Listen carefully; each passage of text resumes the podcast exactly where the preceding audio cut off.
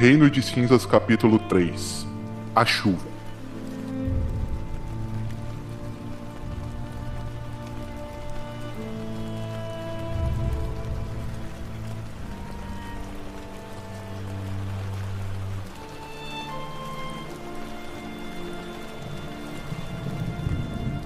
Dois dias se passaram após os últimos acontecimentos. A chuva caía de modo compassado na cidade de Fumorashi. O som era de certa forma relaxante, e a melancolia de uma cidade já conhecida e definida por este mesmo termo apenas era intensificada. Menos pessoas na rua, menos vida, mais tranquilidade. Sentado na cama suja e bagunçada daquele quarto revirado da Cidade Baixa, estava Vel. Sim, ele havia voltado ali. Afinal, ele ainda não havia lido aquele diário, e não existia lugar melhor para tal. Ouvindo o som da chuva, sua decisão de abrir o diário era sempre interrompida por uma memória de seu amigo. Existia um medo real de saber o que realmente se passava dentro da cabeça do seu melhor amigo. Avel. Eu solto o ar dos pulmões bem profundo, respiro fundo, abro a primeira capa e começo a olhar as palavras que estavam escritas calmamente do topo até embaixo. Não era uma leitura fácil. Já não seria em qualquer outra circunstância. Ninguém de bom coração se sente confortável em cavar os pensamentos mais obscuros e os maiores medos de seu melhor amigo. Mas aquela situação específica pedia para que a Vel o fizesse. Era a vida do seu amigo que estava em perigo. Entre pausas, olhos marejados e um silêncio ensurdecedor, Avel fechava, enfim, aquele diário. Ele havia o finalizado. Acalentado pela chuva fria e tranquila que caía lá fora, ele tentava processar a quantidade de informações que havia absorvido daquilo. Tucker estava com muitos problemas mentais, físicos. As últimas estações não haviam sido fáceis para ele. O diário possuía muitas páginas arrancadas, mas em um resumo geral, Tucker falava de estar tendo perdas de memória e acordar em lugares que ele nunca havia ido antes. Além do comportamento errático, existia toda uma conspiração do culto que o perseguia. Muita coisa estranha e desconexa. Ele estava claramente perturbado. Avel? Aqui que ele estava tentando imaginar o que Tucker estava se passando naqueles momentos enquanto escrevia, o que, que ele estava vivendo. Fecha o diário, deixa do lado ali onde ele está sentado para refletir sobre isso. Tenta puxar na memória quem era o cara da capa, o cheiro que tinha a capa, possíveis perseguições da igreja, relações, colocar as linhas e os pontos para descobrir quem o estava perseguindo ou por que ele se sentia perseguido e onde ele podia estar, né, claro. Avel ficava ali, parado, estático, enquanto a chuva caía. A chuva já durava por quase dois dias. E enquanto isso, na mansão Tchalfrumos, Bratz a observava enquanto deliciava um belo chá nos fundos daquela grande mansão. Em um jardim coberto, uma câmara de vidro, Brando trabalhava em silêncio, o que reforçava o som da chuva, que caía e escorria pelos vidros da grande câmara. Bratz estava ali sentado em uma das mesas. O chá que Brando havia feito era realmente muito bom, e a fumaça do chá quentinho intensificava a sensação de conforto, algo que Bratz não estava habituado. Apesar de seus novos amigos estarem lidando com alguns problemas pessoais, a situação de Bratz era diferente. Procurava sentido e uma solução para que o que consumia, o que consumia seu braço, o que consumia sua vida. E era inacreditável o quão semelhante era a situação com a de Ilie. E por mais que ele pensasse que aquilo tudo era muito bom para ser verdade, de certa forma, era algo que fazia sentido. Bratz. Tomando seu chá enquanto pegava-se imerso em seus pensamentos, por um momento puxava seu seu livro de que ficava pendurado em uma corrente, ó, do lado esquerdo do seu, seu quadril. Abriu e folheava algumas páginas. Ah, apesar de ler e até tentar desprender um pouco de sua atenção, ainda se preocupava com tudo o que acontecia e até onde até onde conseguiria chegar na situação que estavam e e o mais importante, quando o tempo era um fator crucial nesse momento. Bratis observava Brando plantando algumas mudas de planta. Brando era um cara grande, vivido, e ele estava ali, aproveitando o silêncio e a tranquilidade. Na cabeça de Bratis, aquilo não parecia tão ruim, mas infelizmente o relógio não parava para ele. A sua busca não tinha descanso. Os pensamentos de Bratis e Avel eram bem óbvios. Ilie era um recurso importante e útil para que eles alcançassem seus objetivos. Mas para Mihail, aquele jantar trouxe muito mais perguntas do que respostas. A relação de sua família com Frumos era no mínimo intrigante. O pai de Ilie talvez tivesse mais informações, porém o próprio filho não via há muitas estações. Ele havia simplesmente desaparecido sem deixar rastros, assim como os pais de Mihail. Quanto mais pensava sobre isso, mais fazia sentido engajar nessa busca sobre informação. Usuários de magia eram pessoas com conhecimento e capacidades incríveis. Talvez eles teriam essas respostas.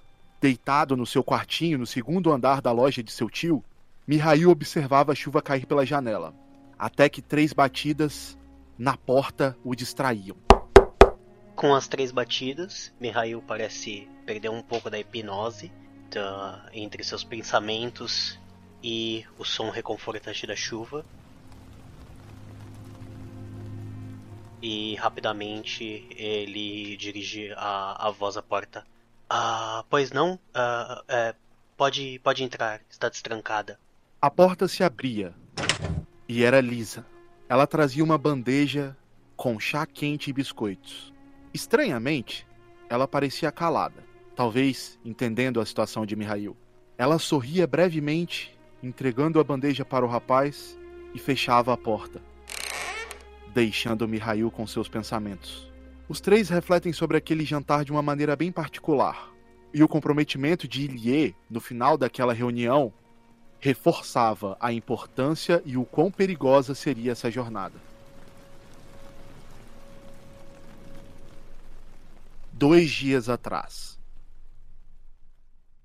Ilie havia acabado de se levantar da mesa, e a sua palavra era direta. Então, vamos fazer isso ou não? Ele olhava para vocês.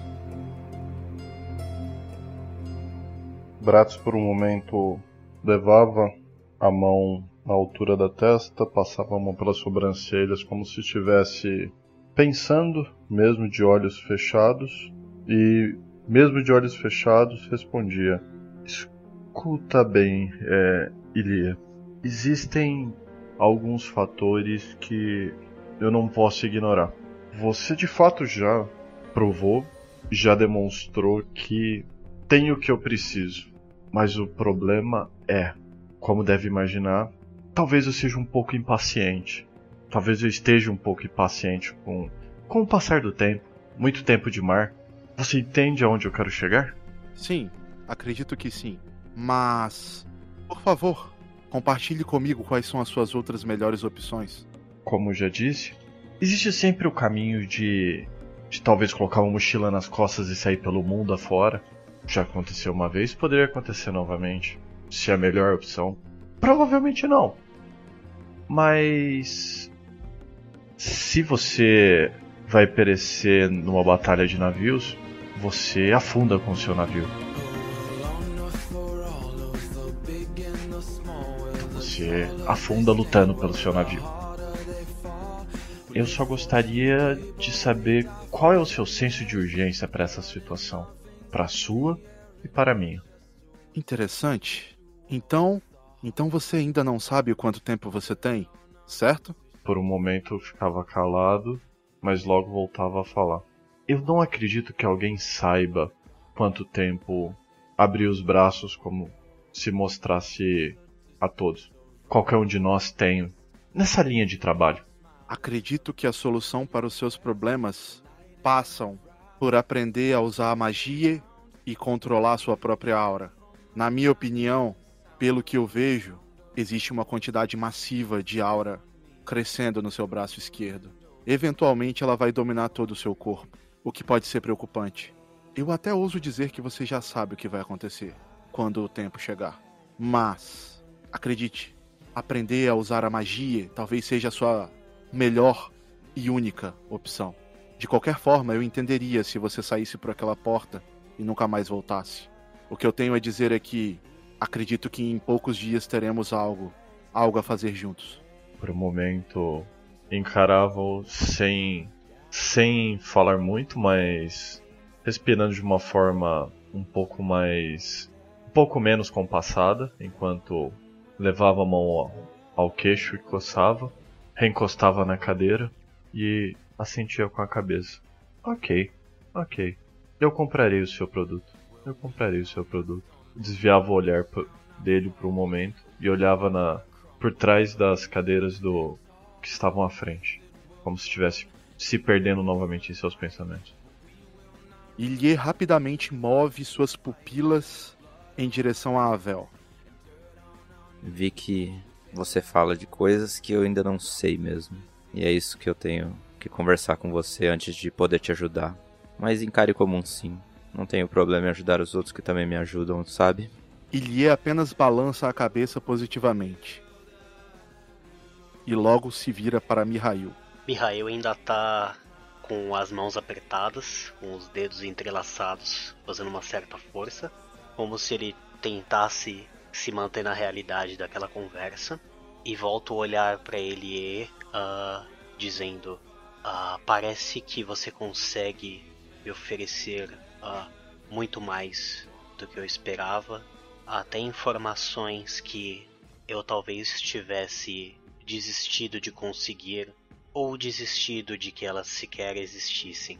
Eu não sei ao certo uh, como eu posso compensar uh, tão bem na minha parte do trato, mas saiba que você terá a minha ajuda e os recursos que eu puder de alguma coisa fornecer.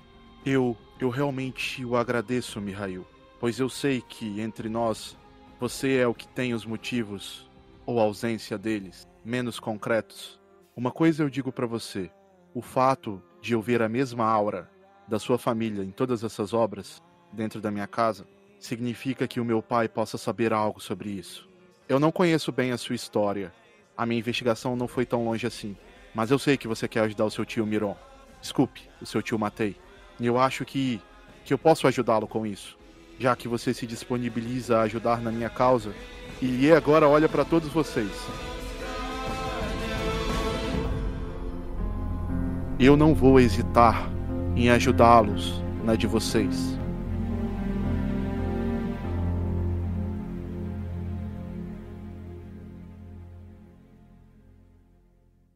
Quando Ilie termina de falar, a porta atrás dele se abre. Brando passa por essa porta. Ele carrega uma caixa ele vai passando por todos vocês com essa caixa. Na caixa existe um dispositivo muito parecido com aquele dispositivo que o soldado tinha no ouvido dentro da locomotiva. Ilie tomava a palavra mais uma vez. Se iremos trabalhar juntos, acredito que temos que manter uma comunicação contínua. Nesse momento, Brando abre a, a caixa. A caixa era dividida em três partes. Cada uma continha um dispositivo desses de comunicação, um pedaço de papel dobrado e um relógio de bolso com uma insígnia. Particularmente, o relógio de bolso era incrível, notavelmente de ouro, e as gravuras que tinham nele com essa insígnia eram de uma pedra brilhante em alto relevo. Essa pedra brilhante parecia com cristal. Após Brando passar por todos vocês, Ilie toma a palavra novamente. Este é um dispositivo de comunicação. Brando irá ensiná-los a usar após a reunião. Junto com este dispositivo, tem um cheque para custos operacionais. E este relógio, com o brasão da minha família. Bom, como posso explicar? Essa insígnia irá ajudar vocês de uma maneira que vocês não sabem ainda. O último rei, Alexandre Stoica, reconheceu algumas famílias de Fumorashi como famílias fundadoras. A família Tchelfrumos foi uma delas. Portanto, portar um desses significa que você é protegido pela família Tchelfrumos. Nas ruas isso é muito útil. Eu já ponho no bolso. Não apenas útil nas ruas. Como eu posso explicar? Quando você porta um brasão de uma das famílias fundadoras, tudo o que você fizer é responsabilidade do chairman da família. No caso, eu. Entregando essa insígnia a vocês, eu acredito que eu consigo demonstrar o quão empenhado eu estou na minha missão, na nossa missão. Além disso, existe também um respeito, principalmente do governo, para com as famílias fundadoras. E isso inclui o soldate. É algo que talvez possa ajudá-los. Transitar entre as cidades e as locomotivas irá ser muito mais fácil. E eu acredito que, ao menos por algum tempo, os problemas que vocês têm com a igreja bissérica vão ser de certa forma menores. Só o fato de eles hesitarem já será de grande valor para vocês. Eu balanço a cabeça, tipo, que bom, concordo. Elie, você sabe que talvez não seja longe de mim, longe de mim estar reclamando, mas você sabe que Bratz, tripulante da Corsair Stacogil, com o aval do governo, você sabe como isso vai soar para você? Falava enquanto analisava o, o relógio. O relógio era uma obra de arte. Era muito bonito. E poderia causar problemas para vocês se vocês deixassem um lugar que chamasse muito atenção na Cidade Baixa. Sobre a reação do Ilie, ele tá muito tranquilo e ele não esboça, como sempre, nenhuma reação. Mas ele se dirige a palavra a você novamente.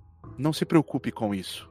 Como eu disse, tudo o que acontecer de agora em diante é responsabilidade minha.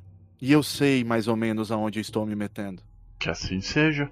Fechava o relógio em sua mão direita e ficava pincelando os dedos pelos detalhes do relógio enquanto passava a prestar um pouco mais de atenção nele. Mihail analisa o relógio, uh, identifica que é uma peça de beleza e de qualidade e detalhes inigualável, como poucos artesãos conseguiriam fazer. Uh, ele pega, agradece com um seno de cabeça e põe no bolso.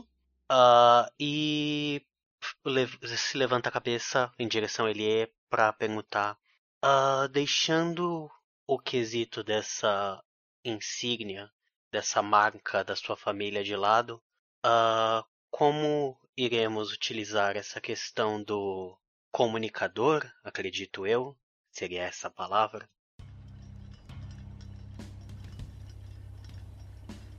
Brando rapidamente se posiciona de uma forma central ao lado de Lier, e Lier parece se mover para aquela porta dos fundos.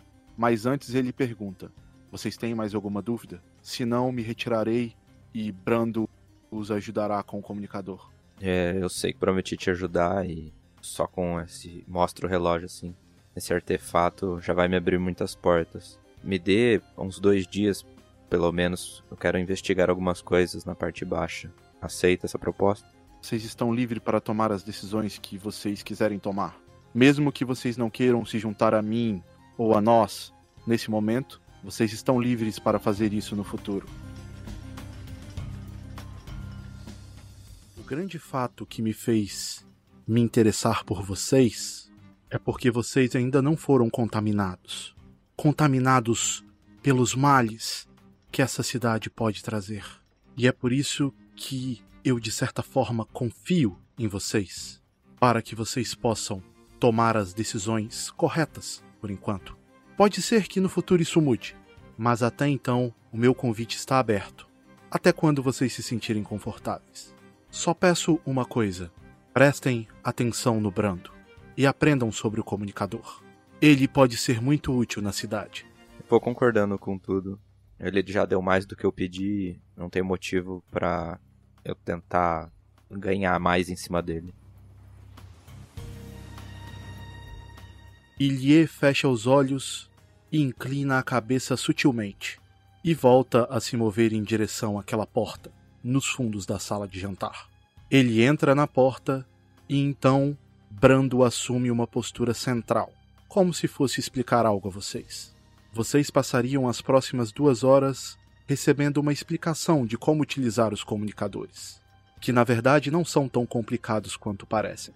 Aquele cheque que Ilie havia dado a vocês é no valor de dois mil zandes. Visto que o salário de Fumorashi gira em torno de 120 zandes, aquele é um valor considerável. Era uma quantia, inclusive, que fortalecia o pensamento de Mihail, no qual ele acreditava que existiam outras maneiras de levantar o dinheiro necessário para reerguer a Dalcas Forja. Brando explica para vocês como funciona o dispositivo e aparentemente não existe nenhum mistério. Você basicamente gira uma alavanca que existe neste pequeno dispositivo, gerando energia para o mesmo. Após energizado, o dispositivo possui alguns botões de ajuste de frequência. No que seria mais parecido como um código Morse, vocês apertariam o botão e os bips significariam os números de uma frequência de rádio. No caso, você se conectaria à frequência de rádio da pessoa que você quer entrar em contato. Sim, vocês conseguem se conectar todos em uma mesma frequência. As únicas pessoas que podem entrar na frequência de vocês são as pessoas que possuem os números dessas frequências. Neste caso, apenas eu e o Lord Chelfruns.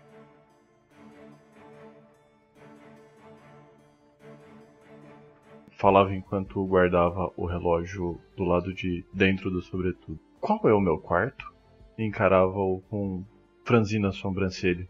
Obviamente, se o senhor quiser se hospedar conosco, seria uma honra. No segundo piso, terceira porta à esquerda. Segundo piso, terceira porta à esquerda. Ok, ok. Continuava falando até para até que a sua voz parasse de sair pela boca. Eu levanto a mão. Brando olha para você. Sim. Eu não pretendo começar gastando já. Então vou me recolher aos aposentos aqui também, nesta mansão. Teria mais quartos? Na verdade, nós temos três quartos separados, caso queiram se hospedar aqui, já que o Giovanni ficará com a terceira porta à esquerda.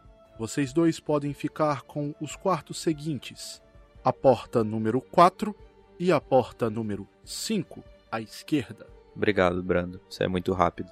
Ele apenas acena com a cabeça, aceitando o elogio. O Mihail olha a situação uh, e fala: Ah, bom, Brando, uh, pelo menos nesses primeiros dias uh, voltarei para a casa do meu tio, pelo menos para informar como serão um pouco das coisas no futuro próximo. por enquanto, não vou fazer uso da estadia do quarto disponível. Mas muito obrigado pela gentileza. Brando acena com a cabeça novamente e vira-se, saindo dali, deixando vocês sozinhos na sala. O Bratz ainda tá ali? Sim, senhor. Ah, eu achei que você podia ter ido pro quarto. Eu me levanto da mesa, depois de já ter comido muito, até mais do que eu devia, assim, muito estufado. Olho para os dois assim, eu vou procurar o banheiro e começo a sair, abrir uma porta e me conhecer na mansão. Vocês começam a explorar a mansão e percebem que, com a exceção do cômodo no qual vocês estavam, todos os outros cômodos possuíam lençóis em cima dos móveis. Não havia muita poeira, porém, também não haviam sinais de uso nos móveis. No quarto de vocês, um quarto grande, havia uma grande cama de casal, uma penteadeira com um grande espelho e um guarda-roupas. Dentro desse guarda-roupas haviam várias peças de roupa, sobretudo, sombrinhas, guarda-chuvas, chapéus, vários itens para que vocês pudessem utilizar. A roupa de cama, ao contrário do restante, estava limpa e arrumada. Era quase como se lhe soubesse que vocês iriam aceitar a proposta. O tempo passa e o flashback termina. E agora os personagens de vocês voltam para onde eles realmente estavam naquele momento. A Vel ainda estava na casa de Tuck. Mihail havia acabado de se despedir de Lisa na loja de artefatos Dalka. E Bratz ainda estava sentado naquela mesa, nos fundos do jardim da mansão.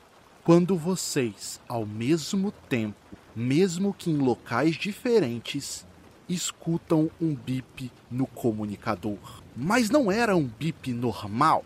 Vocês lembravam de Brando e os seus ensinamentos sobre o comunicador. Aquele era um sinal de alerta. Não era uma comunicação aberta entre vocês e o Brando, ou nem mesmo com o Ilie. Era um sinal de alerta. A instrução recebida para quando vocês recebessem o sinal de alerta era para que todos voltassem para a mansão. Avel. Assim que eu escuto o bip, eu sou desperto dos pensamentos, eu pisco o olho, olho ao redor, percebo onde eu tava, por quanto tempo eu tava ali já. Fecho a minha mala, coloco o diário dentro, o frasco de remédio que eu tinha e a o capuz que eu peguei para tentar remeter e reconstruir toda a cena. Coloco nas costas, olho tudo ao redor. Eu dei uma organizada de leve por cima para ficar menos bagunçado e ajudei, tirei o lixo para não ficar tão insuportável ficar ali. Fecho a porta e começo a retornar imediatamente para a mansão, pelo caminho mais curto e a passos rápidos. Avel volta para a mansão. Aquilo era apenas um teste ou algo estava realmente acontecendo? Mihail escutava o mesmo alerta. Ele ainda estava com a bandeja de chá e biscoitos na mão. Mihail. Mihail uh, arregala os olhos de leve quando ele escuta o bip. Uh, ele põe a bandeja na em cima de uma cabeceira velha que havia próximo à sua cama. Engole rapidamente biscoito que estava em sua mão e tenta engolir de uma vez o chá e acaba se queimando um pouco e largando o resto no copo. Uh, pega a mesma mochila de viagem que havia sido sua companheira nos últimos dias na passagem de trem e no início na cidade. Uh, só deixa somente separado a sua boa e velha espada uh, num, num case um pouco separado, mas pendurado nas suas costas para caso necessário ele não precisasse desempacotar nada. E vai saindo da casa de seu tio para ir em direção uh, da mansão de Alfrumos em um passo um pouco mais acelerado e com um certo sentimento de preocupação e dúvida. Mihail desce com pressa aquelas escadas. Ele passa pela liça correndo. A moça se surpreende e pergunta: Mihail, você está saindo? É sério? É sério? É sério? Você vai voltar pro jantar? Ah, desculpe, Lisa. Parece que eu tenho alguns assuntos a resolver. Eu não sei exatamente que horas vou retornar, ou se vou retornar hoje. Ah, não precise se preocupar e nem esperar pelo meu retorno. Diga ao meu tio que qualquer coisa mais séria eu o aviso e retorno assim que possível. E ele sai antes de de escutar a resposta dela. E Mihail se vai. Bratz, você está sentado tranquilo naquela cadeira, tomando seu chá, quando você observa que o Brando para de trabalhar na horta. Ele se levanta, olha para você e de repente o alarme do comunicador dispara. Brando olha para você e pergunta: você acha que eles vão vir? Eu acho que sim. Eu acho que os dois têm um certo senso de. de. Acho que lealdade é um termo. um termo aceitável para esse, esses dois. Acho que de lealdade você parece ser alguém que entende bem, não é, Brandon? Tomava mais um gole do chá. Brando anda em sua direção. Ele para ao seu lado e diz: Eu irei esperá-los no hall. Eu devo me preocupar? Não, mas sinta-se à vontade para se juntar a nós. Ok, ok. Terminaria de tomar o seu chá. Bratz se levanta, procura Brando com o olhar e já não o encontra. Guardaria seu livro consigo e caminharia de forma tranquila até o hall. Você segue até o hall e lá está ele, Brando. Vocês esperam por alguns minutos. Não demora muito para que Mihail e Avel chegassem na mansão. Eles entram pela porta principal. Brando os esperava. Ao lado dele, Bratz. Brando faz um sinal com a cabeça e acena, virando as costas e subindo as escadas, sentido ao segundo andar. Vocês sobem a escadaria central, larga, pisando em cima de um tapete vermelho aveludado com as bordas douradas. Vocês já haviam subido essa escada antes, o que não a tornava menos notável. Era sempre a sensação de que vocês estavam indo para um lugar muito importante. Eu sigo. Dá uma limpada com as botas na, no capacho da frente da porta para não sujar muito a mansão. E segue os dois em direção a, ao andar de cima. Bratz também ca- colocava-se a caminhar, ainda limpava a sua sua roupa, seu sobretudo. Tinha algumas migalhas de, bolha, de bolacha, mas logo logo acompanhava os três. No segundo piso, ao invés de virar para a esquerda, dessa vez vocês dobravam para a direita. Apenas o lustre central do grande hall iluminava o local. Ao seguir neste mesmo corredor, a iluminação vai baixando. Não existiam luzes neste corredor. E lá fora, a noite caía em Fumorashi. Em um ambiente de penumbra, Brando os guiava por aquele corredor. Passando por várias portas, vocês chegavam em uma porta dupla. Uma porta que Brando não demorava muito para abri-la.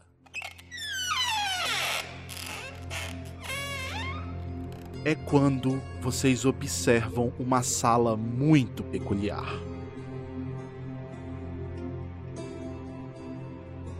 Várias fileiras de cadeiras super confortáveis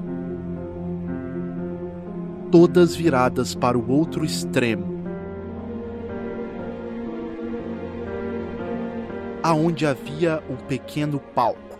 Aquilo era um mini anfiteatro. Sentado nesse palco, com os cotovelos apoiados no joelho e as mãos unidas próximas ao seu rosto, e com uma expressão bem distante, Ilie Tchelfruns.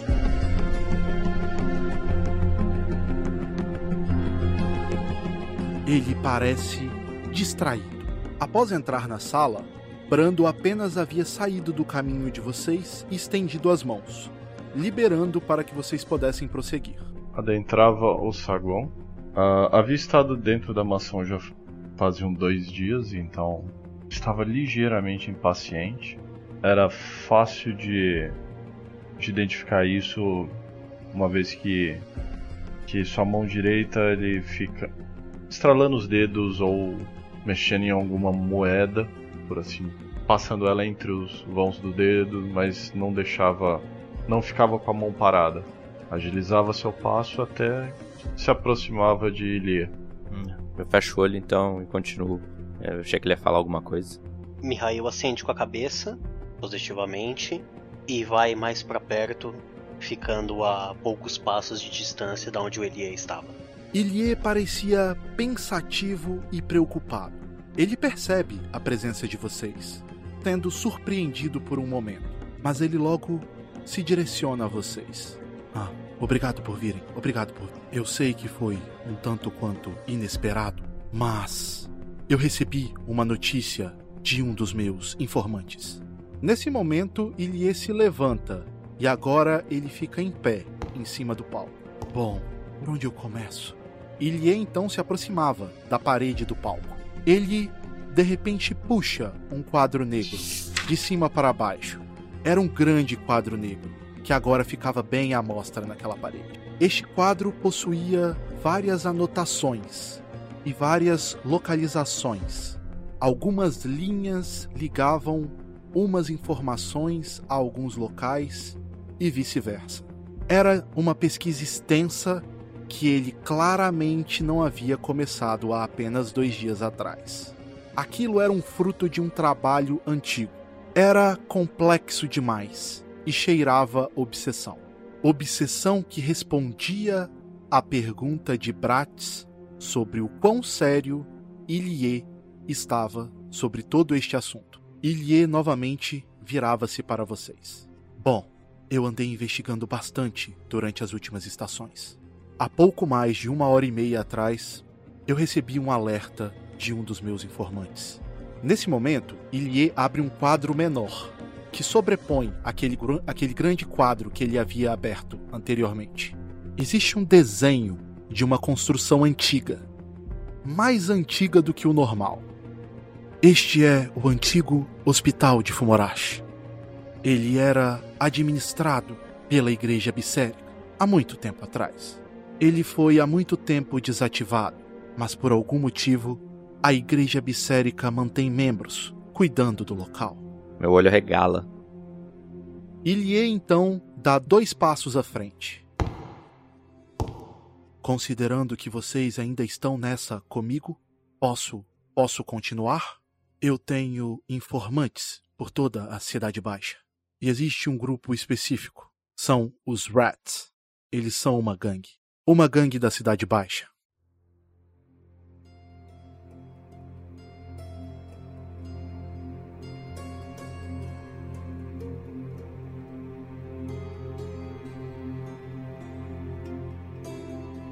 Até fico em pé. Uh, Mihail responde calmamente. Por favor, prossiga.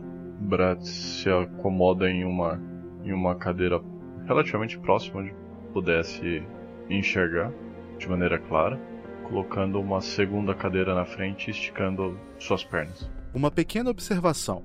Avel nunca ouviu falar de uma gangue da Cidade Baixa com o nome Rats. E ouso a dizer que se tal gangue foi criada, ela foi criada após Avel deixar Fumorashi. Os Reds trabalham comigo porque eles compartilham o mesmo asco pela Igreja Bissérica. Acredito que os motivos deles são em comum aos seus. Neste momento, Ilie olhava para Avel. Os Reds são bem úteis para mim, e o líder deles, de certa forma, ajuda muitas crianças na Cidade Baixa. Não é nenhum sacrifício ajudá-los financeiramente. Para que eles possam passar informações para mim. É até muito fácil e prazeroso, na verdade. Este hospital sempre possuiu uma movimentação muito estranha. Uma movimentação de membros da Igreja Bissérica. Eu andei investigando estes membros e todos eles se enquadram com os membros do culto da mesma igreja. Fanáticos. Eu não sei até onde se estende o conhecimento da igreja sobre o que está acontecendo naquele hospital ou até mesmo culto. Andei fazendo algumas perguntas e as respostas não me não me agradaram mas mantive contato com os Rats. Eles ainda têm alguém olhando este lugar. Esta pessoa, infelizmente, foi notada espionando o local. Ele me deu um aviso há algumas horas atrás. Ele teve a percepção de que havia sido visto.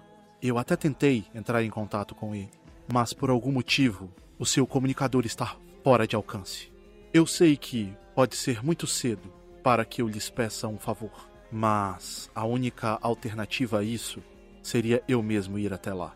Acredito que este meu contato possa vir a ter informações vitais não é só pela vida dele, mas pelas informações. Ele pode ter visto algo.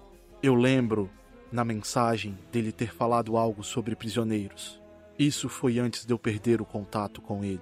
Mas se a igreja bissérica está mantendo prisioneiros ali, pode existir uma chance. Nesse momento, Ilie olhava para a Vel. Nem que eu tenha ir sozinho. Eu já estou pronto. Deixo até a mochila ali. Acalme-se. Esta, na verdade, é uma excelente oportunidade para vermos se conseguimos funcionar como um time, que sempre que houver interesse de algum de nós, o restante irá acompanhar ou não. É assim que isso vai funcionar, certo? Ilie dava uma leve olhada para todos vocês. Eu disse na mesa. Eu ajudo quem me ajuda. Olhava por cima do ombro na direção de Brando, apontava na direção de Avel e falava: Eu te disse, lealdade. E dava uma leve risadinha. Sim, sim, Ilia. Eu irei também. O Brando não se contém e dá uma risadinha de canto de boca. Mihail estica o braço, dá um tapinha de leve no, no ombro do Avel. Não se preocupe, você não estará sozinho. Pode contar que, no que você precisar, estaremos juntos até segunda ordem. Eu agradeço, olho pra todo mundo, assim, abaixo a cabeça, tipo, como sinal de obrigado. E fixo o olho no Ilie, falando: Estou pronto. Ilie acenava com a cabeça positivamente.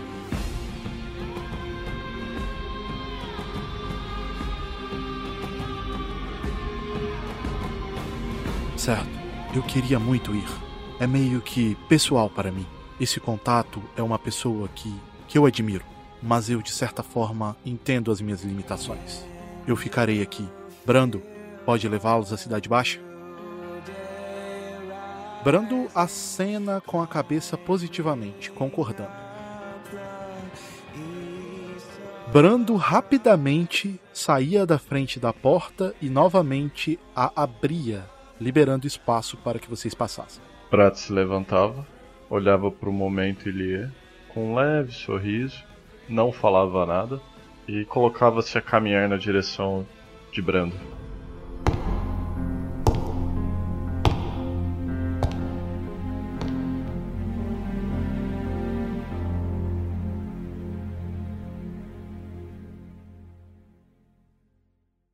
O Mihail segue em direção ao último quarto que estaria disponível para a hospedagem dele quando necessário. Ah, ele deixa num canto os seus perten a mochila de pertences e as demais coisas, já que tal, ah, provavelmente ele não vai precisar nessa incursão, só levar o, o case da sua espada nas costas ainda e pegar um, um sobretudo na, no guarda-roupa, algo que mais pareça confortável e esconder melhor que ele está levando uma arma.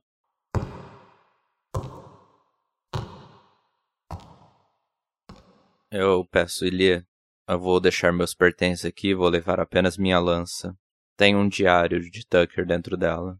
Eu já li. Pode ser útil com as suas técnicas. Você disse que consegue ver objetos com a sua aura ou algo assim.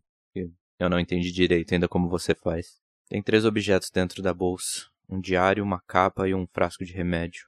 Se puder me ajudar e te ajudar também, fique à vontade. Vira as costas e vou seguindo Brando.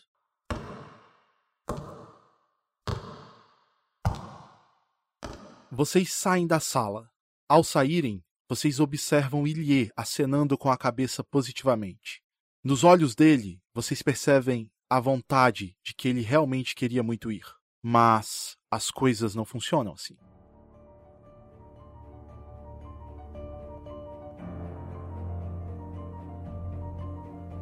Vocês seguem em direção à carruagem que já os espera na porta da mansão. Vocês tinham absoluta certeza que Brando os acompanhava logo atrás de vocês, mas ele de alguma forma já está na carruagem. A porta estava aberta e ele já estava pronto para partir. Eu entro na carruagem primeiro. Mihail respira fundo, com um certo tom de, de surpresa e de falta de compreensão. Fala baixo. Eu acho que eu nunca vou conseguir entender como ele faz isso. E nem como essa coisa aí funciona. Ele abaixa a cabeça e começa a subir os degraus para entrar na carruagem.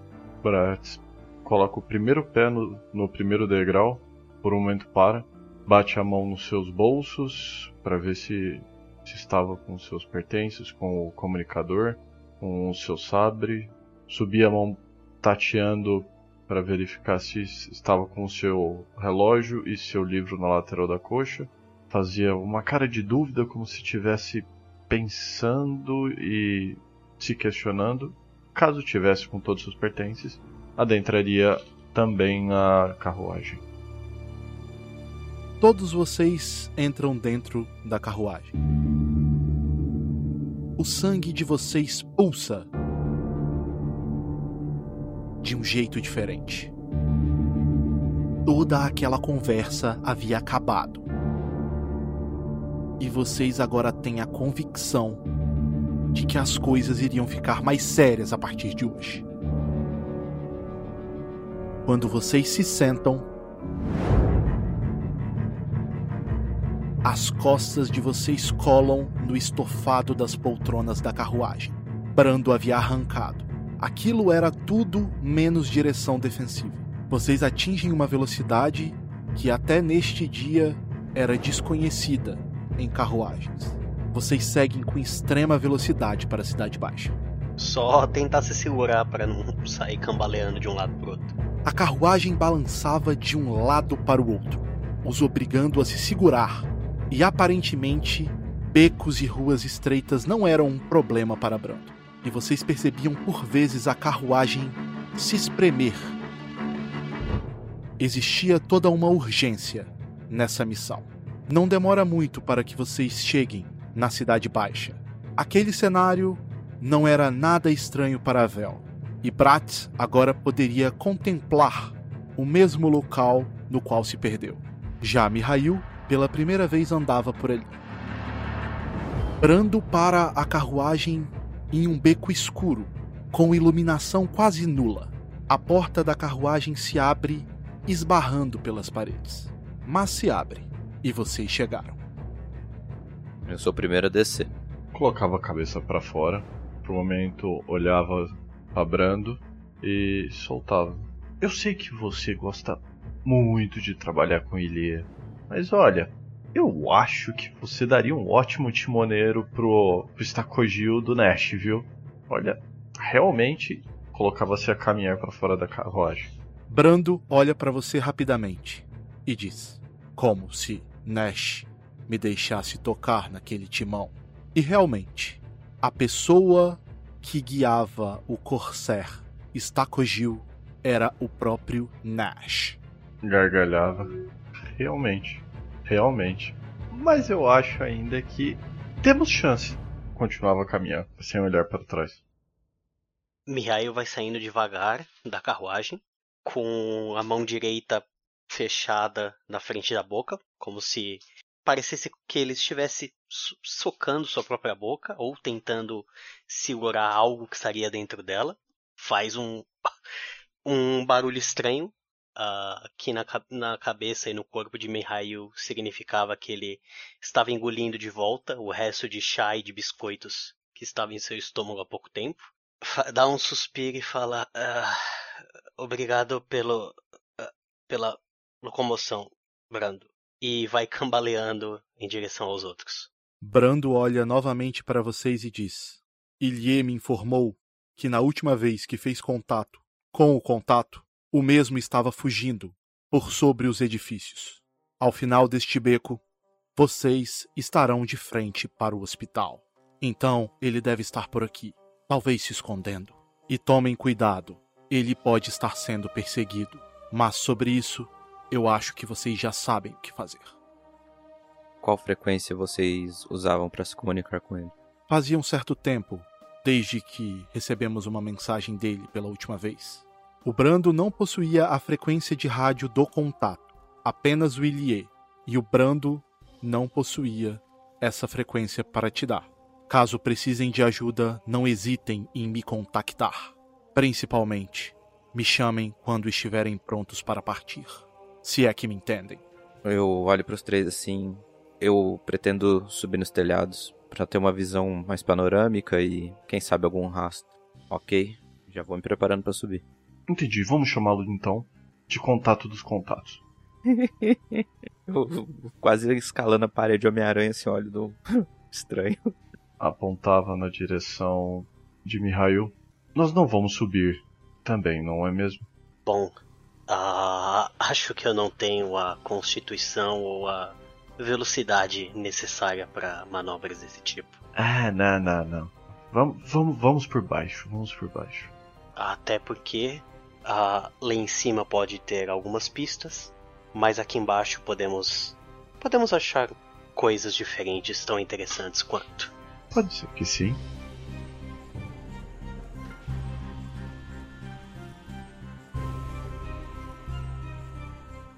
A Vel subiu então, correto? Correto. Sacadas, paredes, pulando de um lado pro outro, se segurando, dependurando nos beirais, fazendo força subindo cada vez mais alto.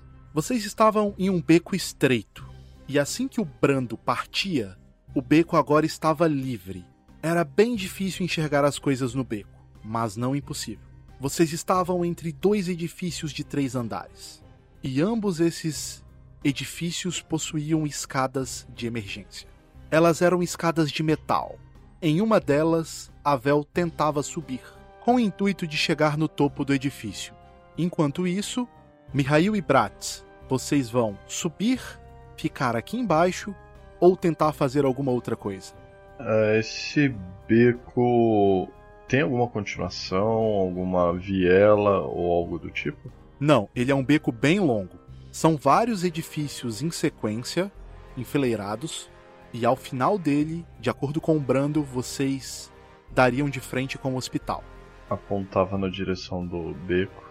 Eu acho que ele não estará no beco.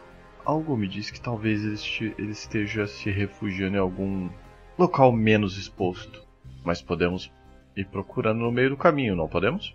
Sim, olhar nas redondezas, até porque esse é um dos possíveis caminhos que ele pode ter ido. E enquanto procuramos por pistas, podemos achar, quem sabe, um rastro, ou algum possível local onde ele tenha se escondido, ou tenham escondido ele, no pior dos casos. Algo do tipo. Apontava na direção do beco. Arroi! Vamos! E começava a caminhar. Avel chegava no topo do edifício que havia tentado escalar. A noite já havia caído por inteiro e enxergar as coisas não era tão fácil. As luzes do luar passavam por entre o nevoeiro famoso de Fumorashi, mas iluminava de forma errática o telhado dos edifícios. De cima daquele prédio, Avel agora conseguia ter uma visão do hospital estava bem ao fundo, bem no final daquele beco. Aquele beco terminava em uma rua principal. Estava iluminado? Essa rua principal passava de forma horizontal, cortando o final do beco em frente ao hospital, que era o único local que havia iluminação. Eu transmito a tudo que eu tô vendo pelo comunicador. Giro a alavanca, aperto o botão da frequência. Teste, Bratz, Mihail. Mihail e Bratz continuam andando pelo beco, investigando. Existem várias portas nesse beco, mas todas as portas estão de certa forma seladas. As clássicas madeiras na horizontal pregadas. Quando vocês escutam o Avel no comunicador. Mihail pega o comunicador de maneira discreta ah, e responde: Ah, na escuta, prossiga. Bratz, consegue me ouvir? Respondia pelo, pelo comunicador do, do Mihail. Não tem ninguém! E dava risada. Daqui de cima, o único local iluminado que eu vejo no final da, da- do beco tem a rua e o hospital. Por enquanto é isso, vou informando mais com o passar do tempo. A maior parte dos edifícios são de três andares. Alguns de dois, mas em maioria três andares. A grande questão é a forma no qual esses telhados e terraços foram construídos.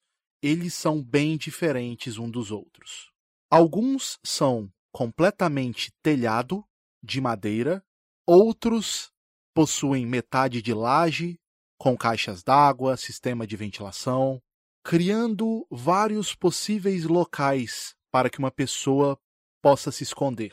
Eu vou pro Beiral, ficar o mais próximo possível do hospital, porque provavelmente quem estivesse observando aquele ponto estaria numa visão privilegiada para conseguir reportar o maior número de ações e movimentações. Então, partindo disso, se ele foi detectado, eu olho para trás e pensaria na possível rota de fuga ou esconderijo que esse contato teria. Na visão do Avel ali de cima, aquilo ali parece muita coisa para ele sozinho investigar. É, Bratz olhava pra, pra Mihail. É, eu não sei, eu não acho que nós vamos encontrar muita coisa por aqui. Se fosse eu e eu estivesse fugindo, eu acho que eu não ficaria em um lugar exposto como um beco de passagem. Enquanto isso, no meio do beco, lá embaixo, Mihail e Bratis. Ah, você comentou que tudo que seria que parecia ser, ser entrada ou ser porta nesse beco, ela tá totalmente bloqueada. Fu. Sim, que vocês possam ver, está tudo bloqueado. Tá, a gente tá mais ou menos quanto de distância do, do hospital ou do que seria mais perto do, do fim do beco? Vocês estão mais ou menos na metade do beco, o que resta para vocês uns bons 300 metros até chegar no hospital. Certo. Ah, o meu raio respira fundo ah, e responde ao Bratz. Ah, bom, parece que todas as entradas e saídas deste corredor, na verdade, parecem estar isoladas. Ou ele está de alguma forma ainda no hospital, ou ele pode ter seguido para fora do beco através da, dos acessos do final dele. Também não vejo como ele poderia estar escondido por aqui. Avel, você se aproxima da beirada do último edifício e agora você tem uma visão bem clara do hospital. Apesar de estar em uma distância considerável dele, você consegue ver uma movimentação por lá. O hospital é gradeado por toda a sua frente e no centro um portão de ferro duplo. Após o portão ainda existe um quintal, alguns bancos, um pequeno jardim, até você chegar ao edifício do hospital. Você também consegue ver por ali, próximo à porta, o que seriam dois membros da igreja Bisseri. Você reconhece pelo modo de se vestir e pela formalidade. Ambos parecem cochichar sobre algo. Avel, rola um D20. Rolei 4. Eles estão bem longe de você e você não consegue escutar o que eles estão falando. E você também não percebe nenhuma outra movimentação. Enquanto isso, embaixo, no beco, Mihail, rola um D20. 19, um pouquinho melhor. Mihail, você presta atenção nos pequenos detalhes e você vai se aproximando de uma dessas escadas de emergência. Essa escada de emergência, ao contrário de todas as outras que vocês passaram até agora, está aberta. Quando eu digo aberta, é porque essas escadas de emergência de metal, elas costumam ser trancadas no primeiro piso. Após aberta, ela cai, dando acesso ao térreo. No caso dessa escada, a escada estava lá no chão, permitindo um acesso fácil a qualquer um que passasse ali no beco.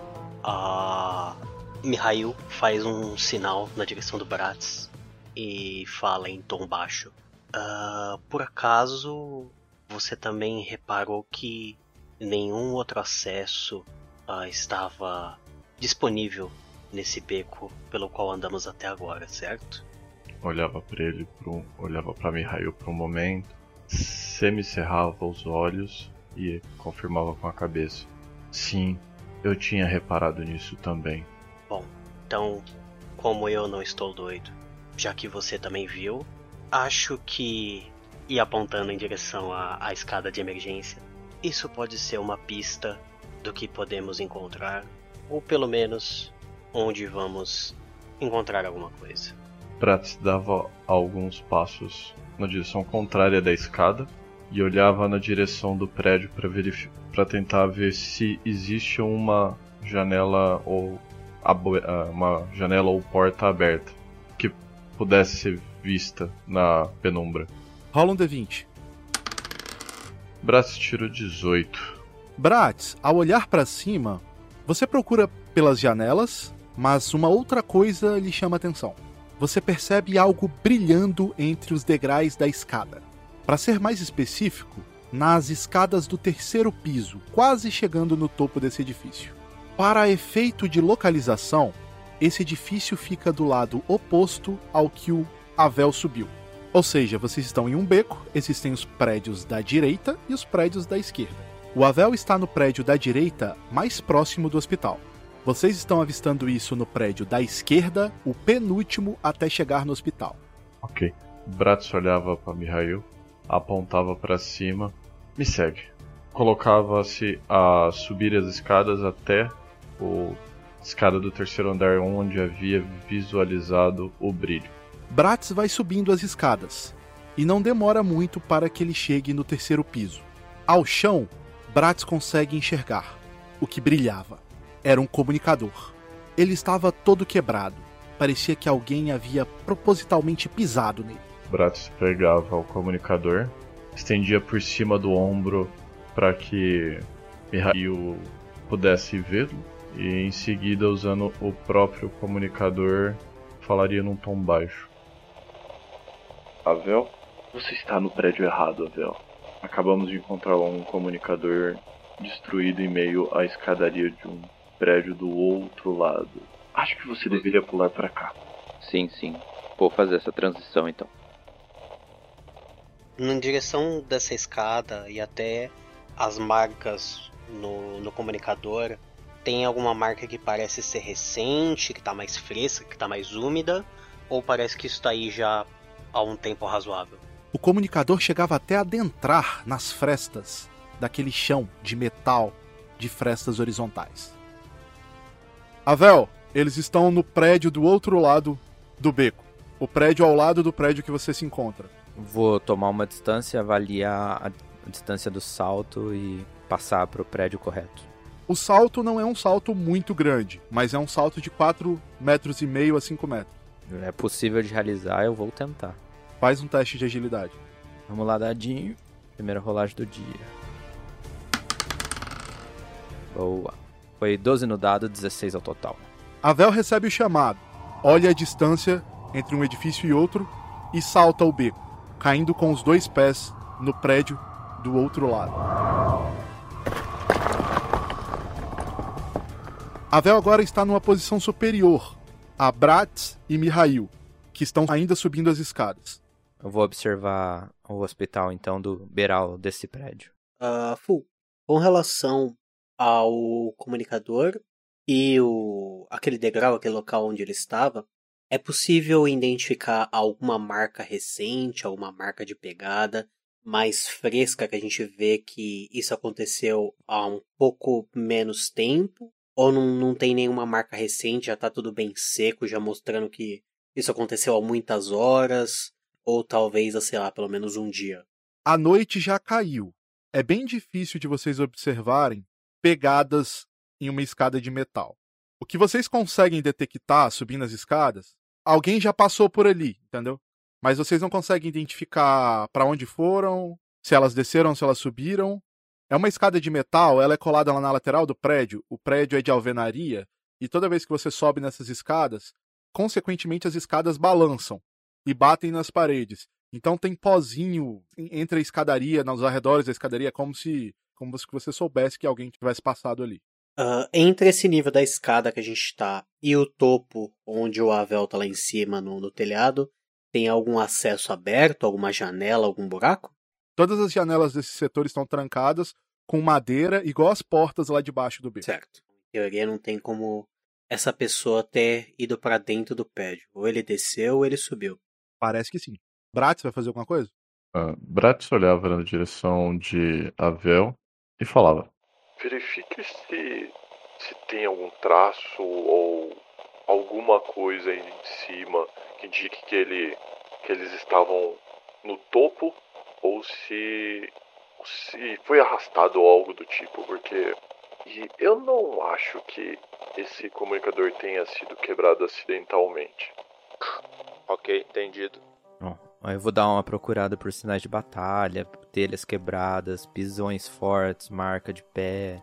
Que ele tem. Provavelmente ele se deslocou da posição de observador para a escada, né? Ele estava aqui, viu alguma coisa e saiu ou foi forçado a se retirar. Então, nessa trilha, eu vou procurar alguma coisa em cima do telhado. Rola um D20, Avel. D20 seco. 15. Em meio à escuridão, porém, com a ajuda da iluminação lunar, Avel observa ao seu redor. Entre os telhados dos edifícios ao lado, existem vários locais para se esconder: chaminés, caixas d'água, sistema de circulação de, de ar, uh, aquele, aqueles ventes grandes. O, lo o local é muito fácil de se esconder. Mas ali naquele prédio que você se encontra, você começa a observar o chão daquele telhado. E o chão desses telhados, ele, os telhados são forrados com um tipo de película com grande aderência. Não é um, não, não são telhas. Então você consegue observar que pelo menos três pessoas passaram por ali recentemente. São marcas de botas frescas ne- nesse chão de textura.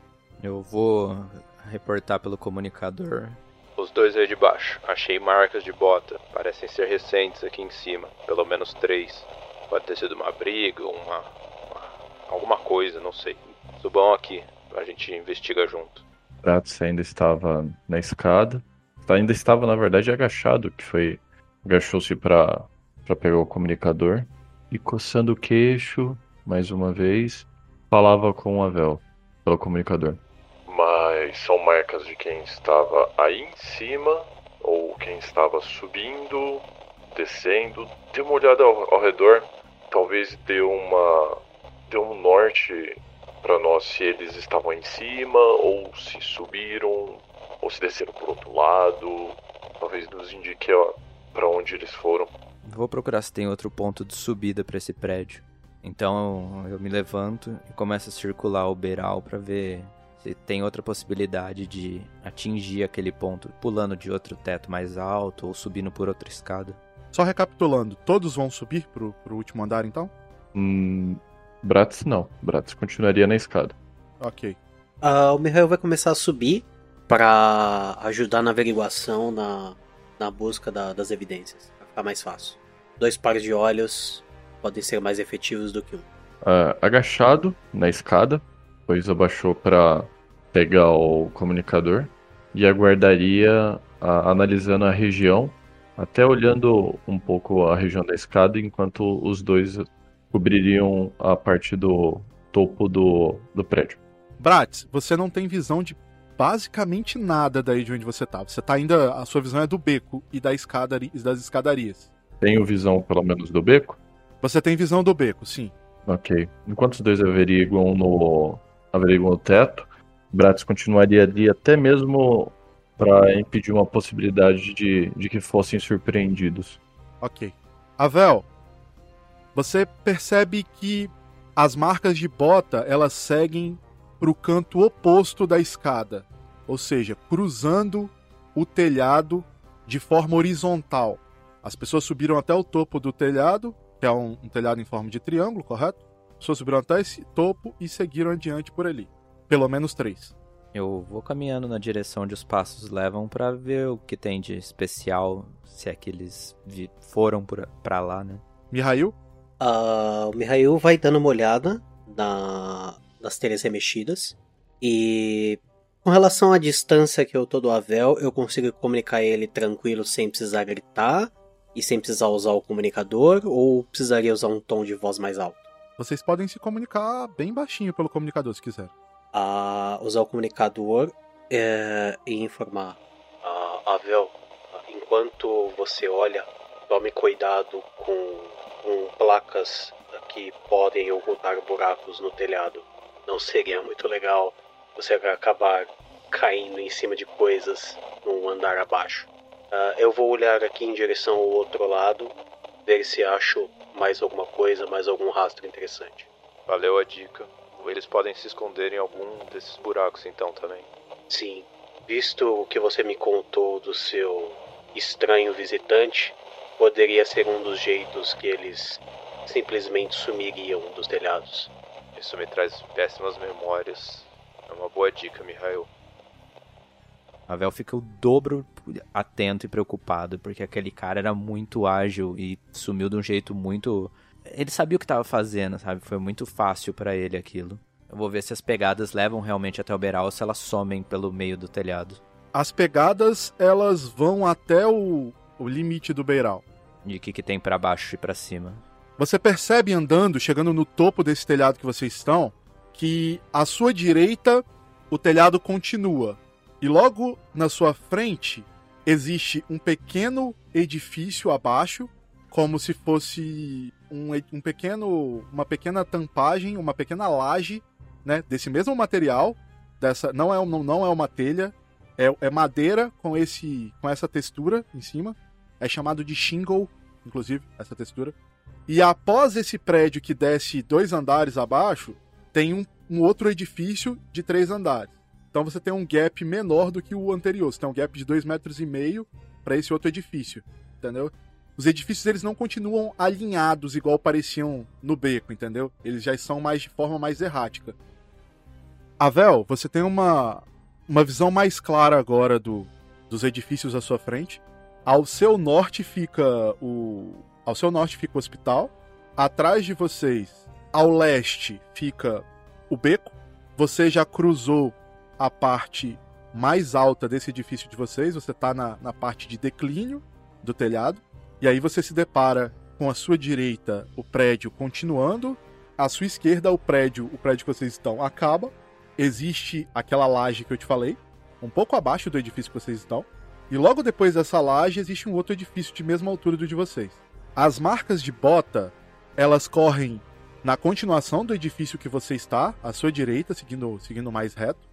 E, da, e na sua esquerda não existe marca nenhuma. Eu identifiquei que eram três botas diferentes, então por isso três pessoas. É isso mesmo? Não, você identificou que eram botas demais. Uma pessoa não, não marcaria tanto o chão daquele jeito. Por isso que você acha que é mais de três pessoas. Você não sabe exatamente se são três. Tá. Então eu vou até onde eu consigo rastrear a ponta do Beral e ver para qual direção essas botas pularam, desceram, pararam. Você vai andando, seguindo no edifício que você está, no telhado. Você anda tanto que você passa o segundo edifício que ficava à sua esquerda e agora você se depara com um edifício bem menor na sua frente, de um andar só. Parece ser uma espécie de estábulo ou, ou algum local para manter os animais. Você até consegue escutar o barulho de alguns animais lá embaixo. Existe um outro edifício da mesma altura do seu, à sua esquerda, entre vocês um beco. Esse beco da mesma largura daquele beco lá de trás, que você havia pulado. Hum, Mas tem a possibilidade de alguém ter pulado ali? Tá- Tem alguma coisa revirada, quebrada? Você não consegue identificar de onde você está. Tá muito escuro. É isso. Mihail, Eu falando pelo comunicador. Na escuta. tem a possibilidade deles terem descido para um andar mais baixo. Talvez seja bom dar uma investigada. Continue verificando o- lado oposto do telhado que eu segui. Pode ser que tenha alguma pista lá também que eu não consegui ver. Entendido. Eu vou tomar o acesso aqui lateral e vou ver se consigo chegar a um local próximo nos prédios onde eu consiga ter essa mesma visão que você. Valeu a ajuda. Uh, Fu, ah, ma- tá mais ou menos nivelado desse prédio com esse prédio? Tipo, eu não precisaria dar um salto acrobático que nem o do Avel pra conseguir atravessar. Eu conseguiria atravessar por esse parapeito menor aqui? É, entre aspas, de boa? Se você seguir reto na sua frente, você vai dar de cara com o fim do seu edifício. Se você seguir à sua direita, o seu edifício ele continua. O telhado continua em forma de L. Portanto, você pode ou seguir para a sua esquerda extrema ou seguir para a sua direita, onde o edifício faz um L, uma curva. Correto? À sua frente, se você seguir até o limite do seu edifício, o que não é uma distância muito longa, uns 3, 4 metros, seu edifício vai acabar e logo à esquerda, embaixo, tem um, uma laje de mais ou menos um andar de altura. Seu edifício tem três andares. Certo. O edifício, após essa pequena laje, ele também possui três andares. Se você quiser pular entre o seu edifício e esse outro edifício à sua frente de três andares, pulando por sobre essa lajezinha que fica num nível bem inferior, o seu salto seria um salto muito mais fácil do que o salto do Avel no beco anterior. Porque isso não é um beco que tem atrás de você, é apenas uma sobrelagem de um, de um edifício, uma edificação bem menor que tem embaixo, entendeu? Ah, ótimo. Porque eu não sou tão ágil quanto ele, eu sou muito mais pesado. Diálogo entre eles, o, o Bratz ouviu? Você consegue escutar o, o que eles estão falando. Logo no começo, quando vocês entraram, vocês ativaram os comunicadores e o comunicador funciona nos três, entendeu? É um falando com o outro, todos escutando e todos falando. É frequência aberta entre os três. Ah, Bratz, se você acompanhou a nossa conversa, ah, eu vou seguindo aqui por cima, na outra direção em que o Avel seguiu. Se você conseguir contornar o beco para nos encontrar num ponto mais à frente, por aí embaixo, até fazendo ah, o scout da região, ver se você consegue achar mais alguma coisa, pelo menos no- no final de nossas investigações estaremos no mesmo lugar.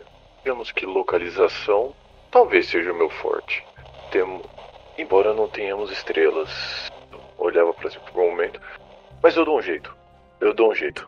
Bratz começava, colocava o comunicador no bolso e descia as, as escadas tentando circular o, o prédio, seguindo as instruções que Mihail tinha compartilhado. Se você descer as escadas e seguir à esquerda do beco, você vai dar de cara com o hospital. Se você voltar pela direita, você vai voltar. Você vai voltar um quarteirão inteiro. O quarteirão é muito longo? É um tanto quanto longo. Eu não me lembro quantos metros eu falei, mas eu acho que foi 500 metros que eu falei com você. Com vocês quando vocês entraram nesse beco. Você vai voltar pelo ponto inicial aonde o Brando deixou vocês. Bratz voltava no comunicador. Pensando bem, Mihail, eu acho que talvez não seja produtivo ir por aqui. Eu vou subir e eu dou um jeito de descer pelo outro lado. Ah, bom.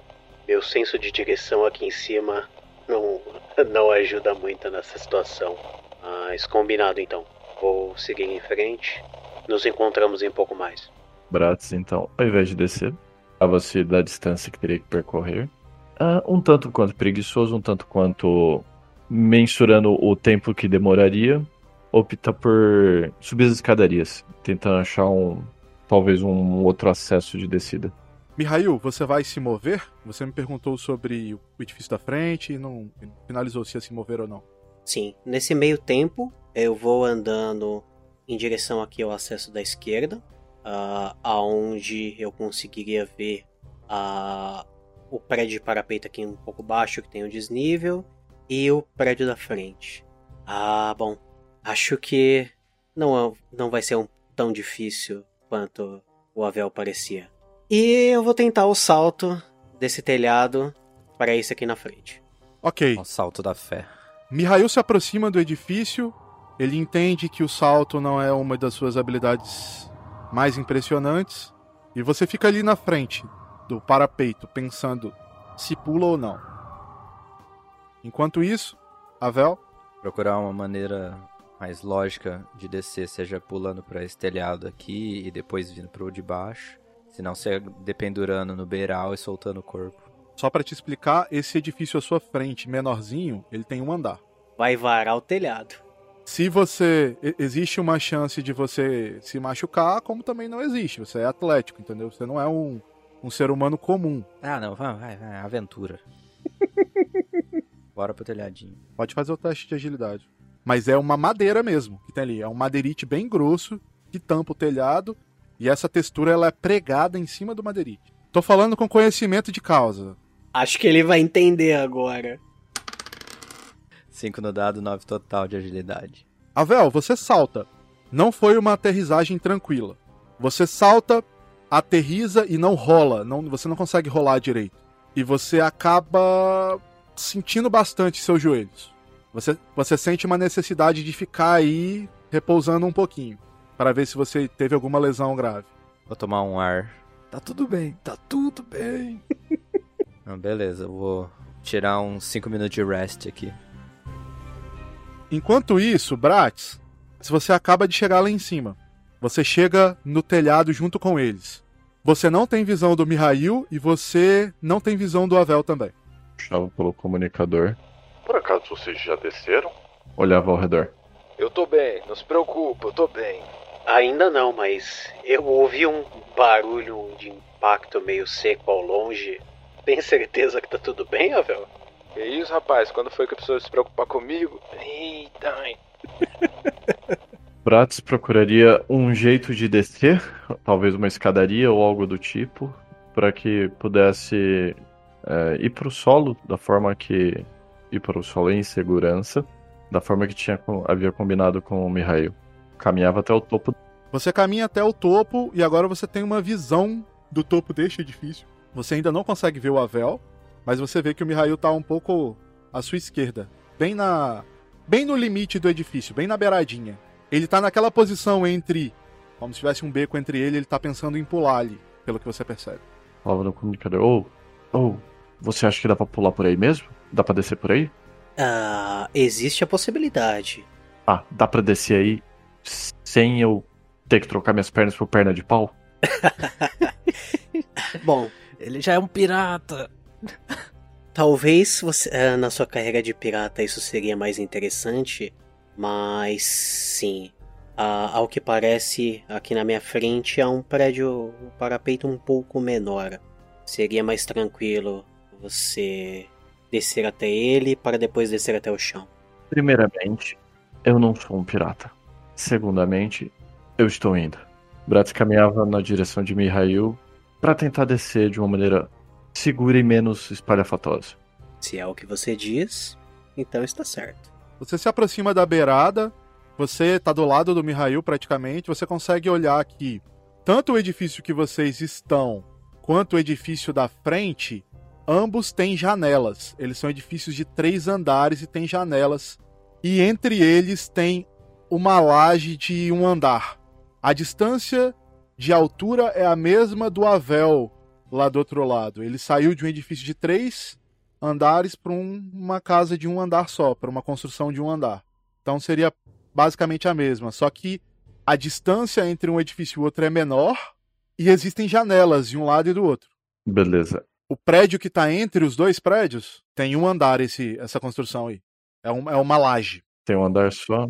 Tá, eu consigo segurar no beiral, soltar o corpo, diminuir o, a altura? Você consegue se pendurar Pendurar, esticar. na beirada do seu edifício, esticar seu corpo e cortar a queda assim, para esse edifício menor de, de, de um andar de altura. Tranquilo. Uh, Bratz vai tentar se pendurar, usando toda a envergadura que consegue para tentar diminuir o, o impacto da queda no prédio abaixo. Ok. Bratz, você se aproxima na beirada do edifício e começa o processo de, de descer para o andar inferior. Enquanto isso, Mihail está do seu lado e tenta fazer o salto do edifício que vocês estão, pular por cima desse edifício de um andar que você está tentando ir para ele e cruzar. Rola um check de agilidade, Mihail. Ah, Grande Spy, meu Deus do céu, vamos lá. É hora da verdade agora, tá? Karate Kid do Mihail. Au! Porra, 18, cuzão! Cara, eu tava virando. Eu tava olhando virar esse dois. Eu tinha certeza que eu ia tirar um, cuzão, nem fala de dois. Mihail, você pula para o outro edifício. Você ainda não tem visão do Avel. Avel, rola um D20. Ih, três. Você, de certa forma, parece que está recuperado para se mover. Você teve aquele medo de ter se machucado, os seus joe- joelhos doeram bastante. Você, por um momento, achou que havia tido uma lesão, mas aparentemente não. Tá bom. Eu apoio as mãos no telhado pra tentar ficar de pé novamente. Você fica de pé novamente. Alguma ação? E vou continuar vendo se tem mais pegadas aqui. Dar uma volta pelo telhado. Rola um D20, Avel. 19. Avel, você não consegue perceber nenhuma marca de bota por aí. Acabou aqui. Vou dar uma olhada no chão. Tipo, como se vai saber se ele já pulou direto pro chão, né? Ou, ou jogou alguém, coisa e tal. Avel, você. Rola mais um D20, Avel. 10. Por uma fração de segundos, você percebe que tem alguma coisa muito próxima de você. Pra ser mais específico, atrás de você. Eu me viro. Você percebe um vulto vindo em sua direção. Parece um ataque. Eu me esquivo. Rola a esquiva, Vel. Agora se consagro. Vou usar. Não, cê- cê- você não pode usar a habilidade. Não. Você mal tem tempo pra esquivar. Ah, 19, total 23. Pode rolar sua segunda esquiva. Tem que esquivar de dois ataques? Rapaz. Big Bang. 19, total 23 também. Esse dado cheatado aí, hein? Ah, rapaz, aqui é cheat. Pra atualizar todo mundo, o DM tirou 13 e 2 no D20. Avel, você toma um susto, alguém te ataca pelas costas, você só consegue ver o vulto. Uma lâmina grande, no formato de uma foice, passa rasgando o seu sobretudo. É um ataque rápido, furtivo e tá muito próximo de você. Mas eu fui mais rápido e esquivei. Meu turno de novo? Pode rolar um D20 seco agora. 11 no dado. Eu, eu tirei 10 no dado. Avel, no seu canto superior esquerdo, você só percebe um vulto. Ele cai perto de você. Para ser mais específico, atrás de você. E você sente uma lâmina te cortar pelas costas. Dano 1. Aquele ser que pulou atrás de você, ele possuía uma lâmina parecida com uma foice. Igual a esse cara que tá na sua frente. Avel estava numa situação tanto quanto crítica. Ele havia escapado dos ataques de oportunidade, surpreso, furtivos do primeiro inimigo, só que havia sofrido os ataques do segundo inimigo. Esse segundo ataque machucou bastante Avel, que agora sangra pelas costas e está entre dois inimigos. Mihail e Bratz, vocês não conseguem ver o que está acontecendo com Avel. Avel, se você tiver algum diálogo, você pode fazer. Ah, pra já, vou falar no comunicador. Eu preciso de ajuda, dois inimigos aqui. Ah, em que direção você está indo, Vel? Ah, se- seja um pouco mais específico. Você me viu seguindo pelo telhado e eu pulei. Certo, então. Mais à frente, entendo eu. Entendido, estamos a caminho. Falava sem ser pelo comunicador. Ele disse que ele pulou? Jerônimo! O Mihail olha pra trás e só dá de ombros pro bar, tipo, é o que ele faz, né? Balançava a cabeça negativamente e terminava a sua queda, por assim dizer, tentando não se machucar no, no percurso. Bom, Fô, depois de escutar a comunicação do Avel, ah, vou continuar seguindo em frente aqui no prédio, e em marcha, a marcha acelerada, até encontrar a próxima pegada aqui do prédio. Primeiramente o Bratz. Bratz, rola um teste de agilidade. Mas mesmo só de soltar? Sim, só de soltar. Ok. Você tem que saber cair, né, fi? Aqui é Dark Souls. Braço tirou 14, sem bônus. Bratz, você consegue cair com tranquilidade, você cai e rola amortecendo completamente a sua queda. É, agora eu estou a um andar do chão, correto? Não sei se esse corredor leva pra frente, né? Falava no comunicador. Mihail, se eu seguir por essa rua, nós encontramos o Avel? Rápido, rápido, Se rápido. você tiver uma rua na sua direção esquerda, sim, foi para essa direção que ele seguiu nos telhados. Dá pra eu enxergar que essa rua vira à esquerda? Ah, dá pra enxergar essa, que essa rua vira esquerda, mas o tempo de você cair e se comunicar foi o tempo da sua ação. Mihail, Ah, beleza. Mihail continua seguindo em direção à borda do prédio e vai verificar se existe uma ligação ou se é a mesma coisa aqui onde tem uma laje mais embaixo e precisa fazer o salto de novo. à sua frente existe uma ligação entre os dois edifícios, o que você está e o edifício da sua frente. É uma ligação estreita de dois metros e meio, mais ou menos, quase três, de largura, no caso. Certo? É possível que você passe para o outro lado. Mihail, Beleza. Rola um D20 seco. 18. Hoje estamos bem. Até irmão. Calma.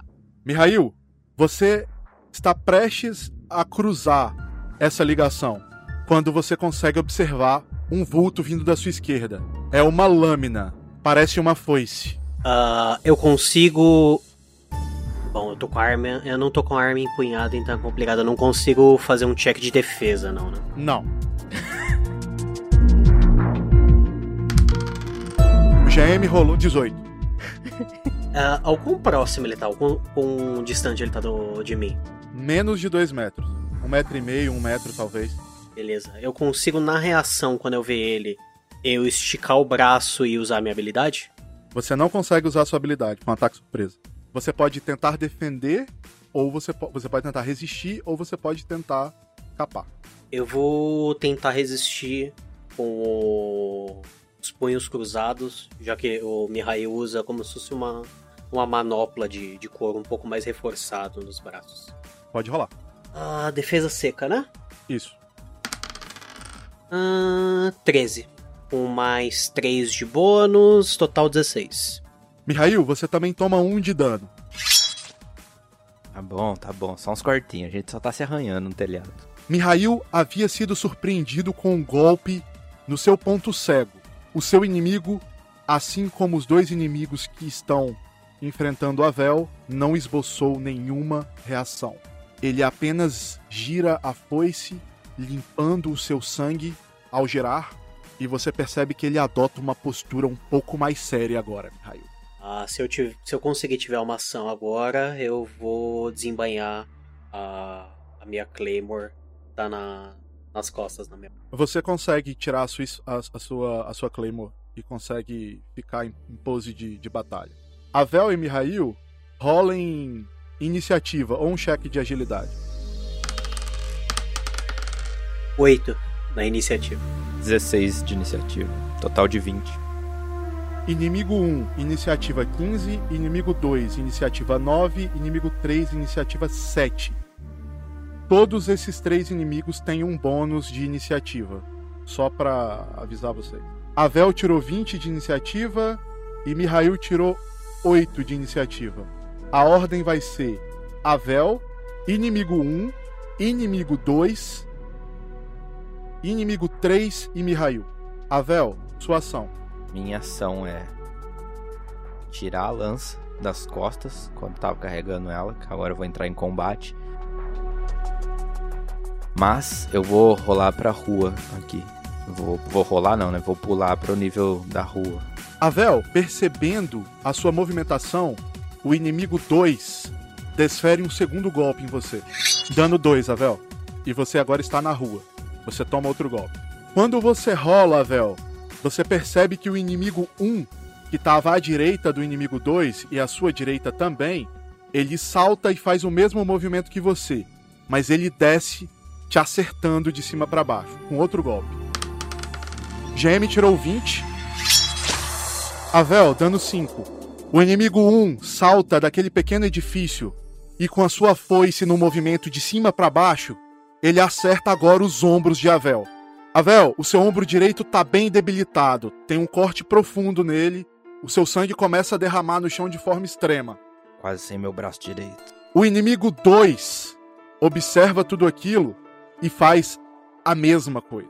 Avel, sua ação.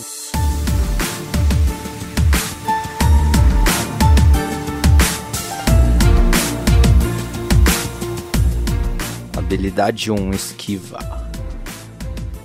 Chama Umbra Intuneric. Ela também é de transmutar, me dá mais 3 de esquiva para todo pro turno atual, aliás. Me emana aura por um metro ao redor do corpo, fazendo tipo uma nuvem cinza que, né, que distorce a luz e fica mais difícil de ver onde o corpo tá. E depois de um tempo desaparece. Tirei 16 no dado, total de 23. Umbra Intuneric. Avel, o inimigo salta com um movimento semelhante ao anterior, só que dessa vez você consegue enxergar bem o ataque dele. Você usa a sua habilidade, estende a sua aura em forma de uma nuvem bem cinza e consegue escapar do ataque. Você pode se mover no, no mapa se você quiser, Avel. Você conseguiu dar um desengage, aí você não toma ataque. Não, eu vou correr na direção onde eu sei que meus aliados estão, né? Meus amigos, que é para trás. Avel, você deixa seus dois inimigos confusos no meio da fumaça. Enquanto isso, acima de um dos edifícios, o inimigo 3 desfere um ataque em Mihail. Ele tenta outro corte na diagonal. Bom, agora eu consigo me defender usando a minha arma que já me possibilita uma melhor proteção. 11 com 3 de bônus de resistência e 1 de, e um de bônus da arma, 15 no total. Mihail, agora com a sua arma em mãos, você consegue aparar o golpe do seu inimigo. Pode descrever a ação. Ah, o Mihail vê a foice vindo na direção angular, de cima para baixo. Ah, como ele não foi pego de surpresa dessa vez, ele consegue girar sua Claymore para aparando a lâmina do golpe e jogando o peso do, do golpe do oponente para baixo, ah, de uma forma que ele só acerte o chão e não passe perto do corpo dele. Bom, você comentou que ele tá a pouco, a pouco de distância, mais ou menos 2 metros. Isso, um metro e meio, dois metros. Eu vou usar a minha habilidade.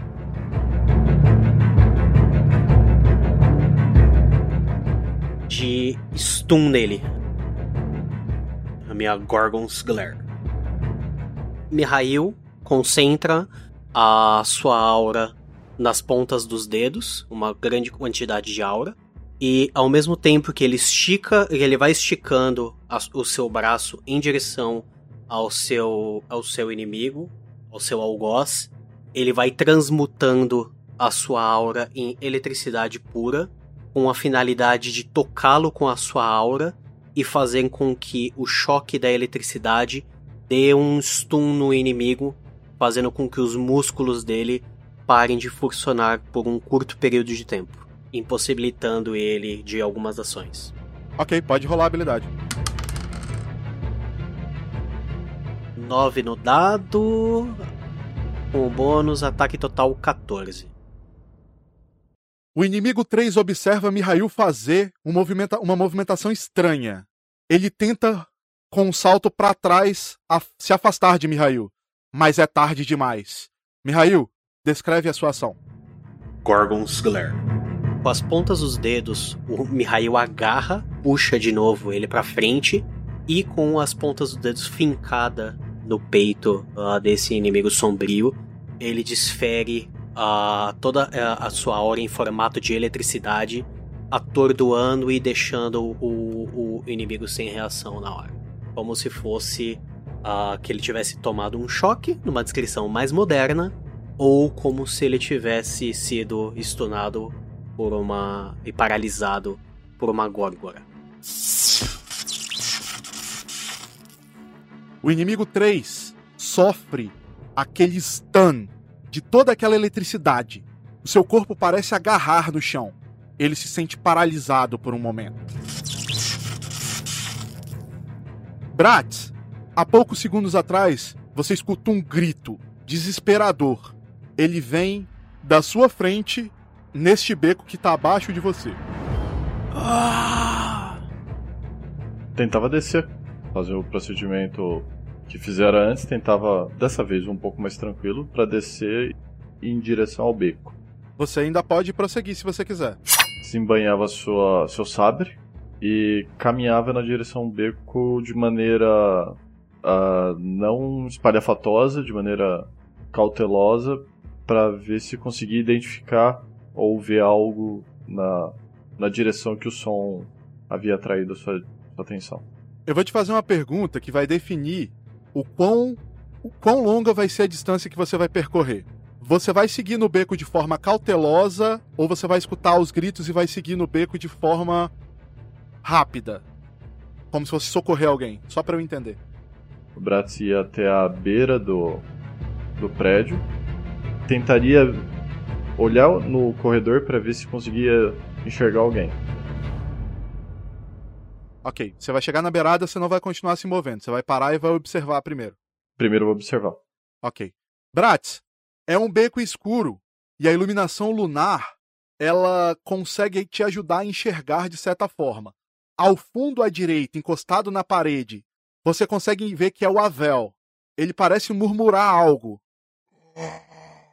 Ao fundo, você consegue perceber alguns vultos, mas você não sabe quantos são e aonde eles estão direito. Atrás do Avel, no caso. Ok. Caminhava a passos ágeis, tentando manter-se na penumbra e indo em direção a Avel. Não, não falaria nada, apenas caminharia, de maneira ágil. Você tenta se aproximar de Avel, mas é meio que tarde demais. Avel, você percebe que o Bratz vem andando à sua frente. A sua visão tá meio turva e a sua dor é insuportável. Segurar a sua lança com a mão direita tá sendo um fardo muito grande para você já. É melhor armado do que desarmado. Eu não vou soltar a lança, não.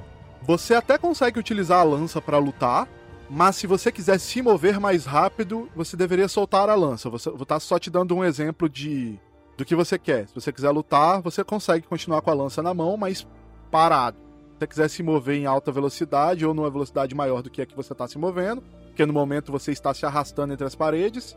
Não, se eu soltar. Se eu soltar, eu acho que vai ser pior no futuro. Eu não pretendo soltar minha lança. Eu vou continuar me movendo pra direção que eu vi o Bratz caminhando. Você pode andar cerca de 4 metros aí.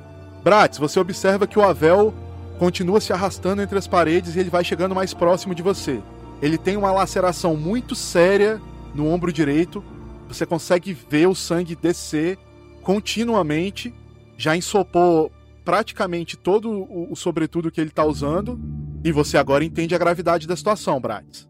Tô escorado na parede, assim, arrastando o corpo, tentando me mover, mas com muita dificuldade. Olhava pra Vel e fazia com um gesto de rosto, como se empurrasse a cabeça e falava de um tom baixo. Quantos são? Dois. Bratz tinha uma fisionomia séria, voltava a olhar pra frente, na direção que a Vel havia vindo, e com a, a mão que não segurava o sabre, vide sua mão esquerda, tentava apontar para o Avel continuar em direção ao beco. Bratz, quando você interage com a Vel, você consegue ver que aquele vulto agora se aproxima. O inimigo número 2, ele se aproxima, ele parecia perseguir a Vel para finalizar ele. Só que ele percebe a presença de Bratz no fundo do corredor e ele para.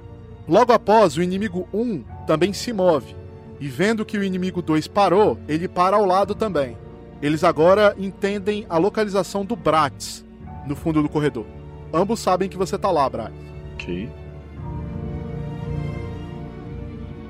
Nos andares de cima, você ainda tá de frente pro inimigo 3. Certo, ele tá estunado no chão por causa da habilidade, né? Uh, eu consigo, como a gente tá nessa passagem entre os prédios, eu consigo segurar ele e arremessar ele para cá no chão. Acho que é um jeito mais fácil de eu causar muito dano de uma vez do que simplesmente bater nele.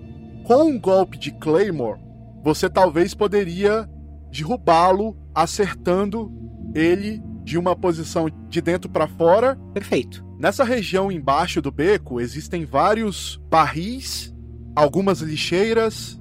E sim, se ele cair aqui embaixo, pode ser que ele faça barulho. Não é certo ainda, mas pode ser que ele faça um barulho. Perfeito. Vamos unir o útil com o agradável. Sentar a puia de Claymore nesse salafrário.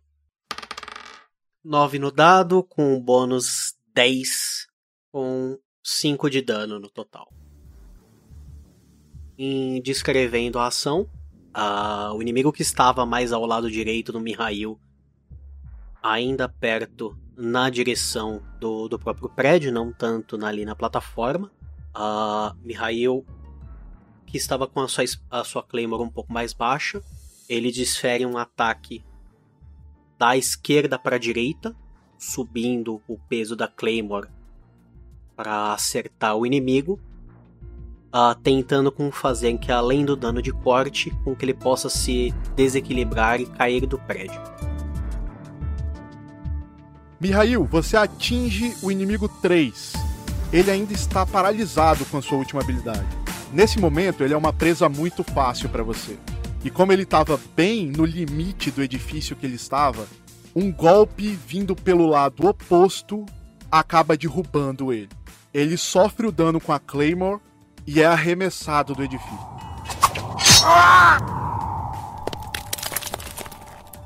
Como última ação, Mihail olha e fala: Cuidado com o degrau, tá? Mihail, você olha de relance, o inimigo cai no beco. Ele cai em cima de alguns barris e alguns objetos acumulados, como se fossem entulhos. E você não percebe que ele se mexe depois disso. Avel e Bratz, vocês escutam um barulho muito alto vindo dessa região à esquerda do beco. O inimigo 2 ele até dá uma olhada para a região, mas está muito escuro o beco. Bratz? Bratz não perderia tempo. Eles estão dentro do, do que a gente poderia considerar raio para minha habilidade, Fogo? Você consegue utilizar dessa distância sim. Beleza.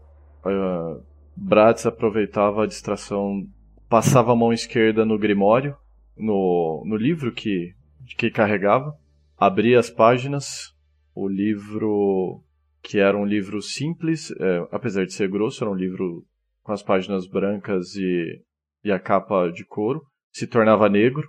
Bratz pretende usar o Credit Carter. Aproveitando que ele pega em área. Rola habilidade, Bratz. Beleza, a ideia é talvez atingir os dois. Vamos lá, vamos lá. Oh, Bratz tirou 15 com um bônus 20. Credekate, Balaur, Lantul, Baronului. Você usa o Credé Carté pela primeira vez na frente dos seus amigos. Descreva a habilidade.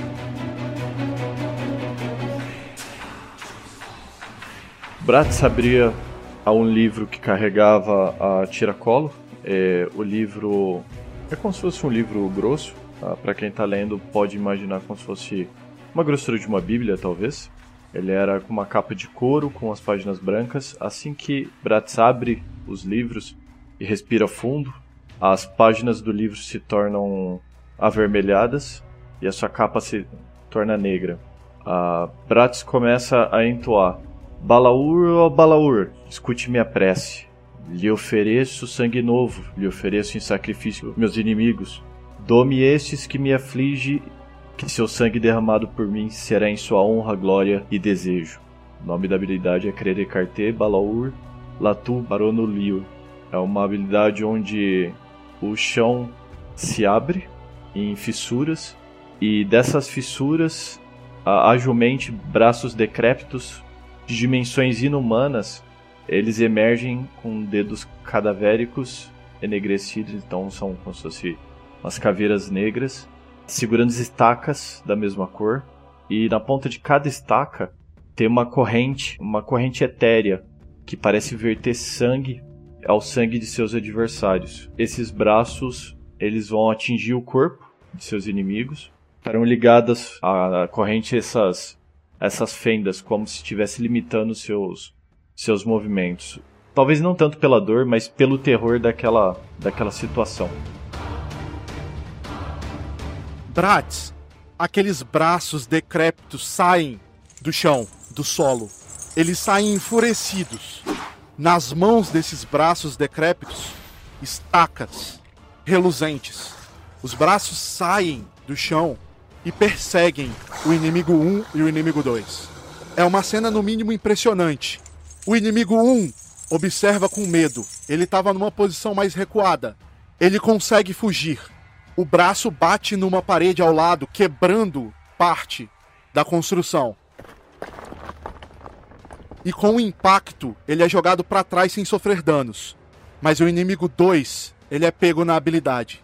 E os braços colossais fincam estacas de energia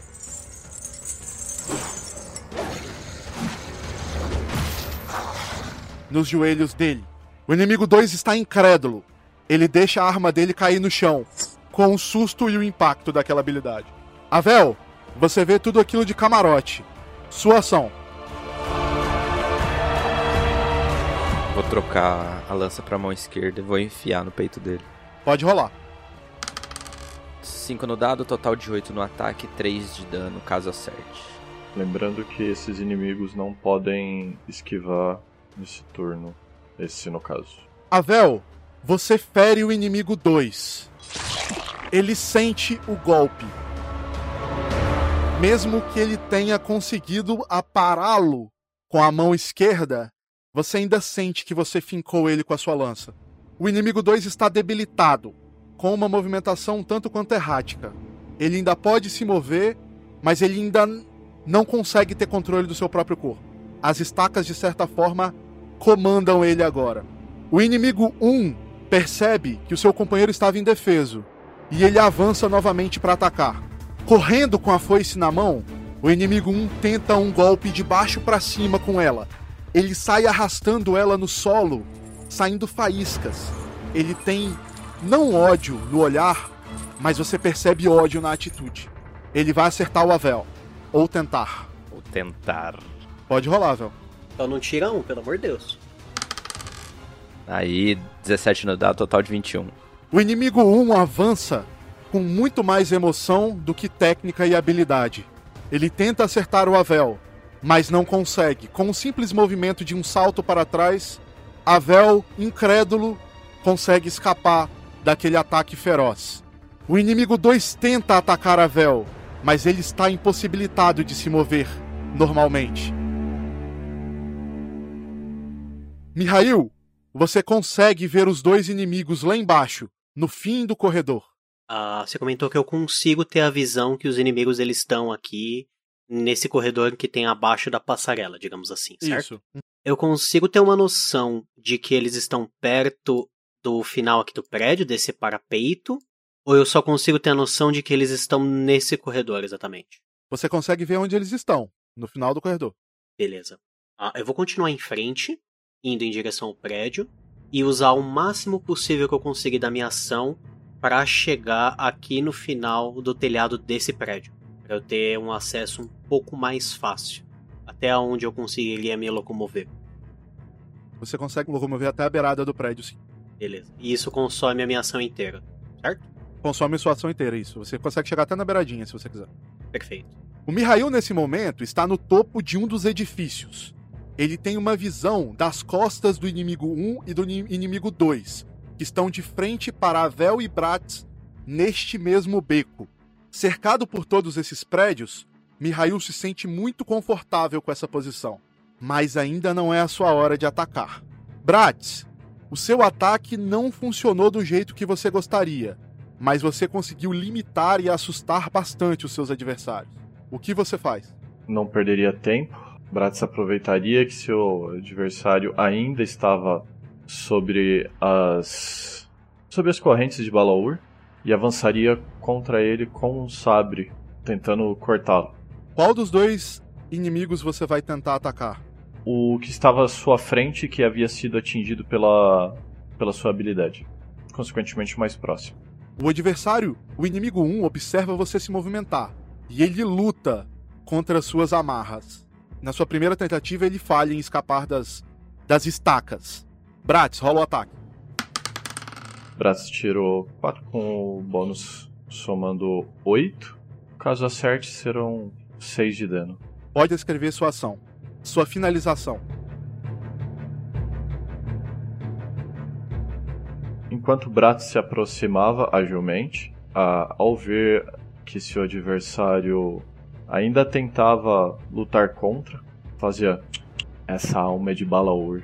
Com um corte ágil, perfuraria seu adversário tentando uma morte rápida e, se possível, limpa, tentando perfurar seu adversário com seu sabre na altura do peito, visando seu coração.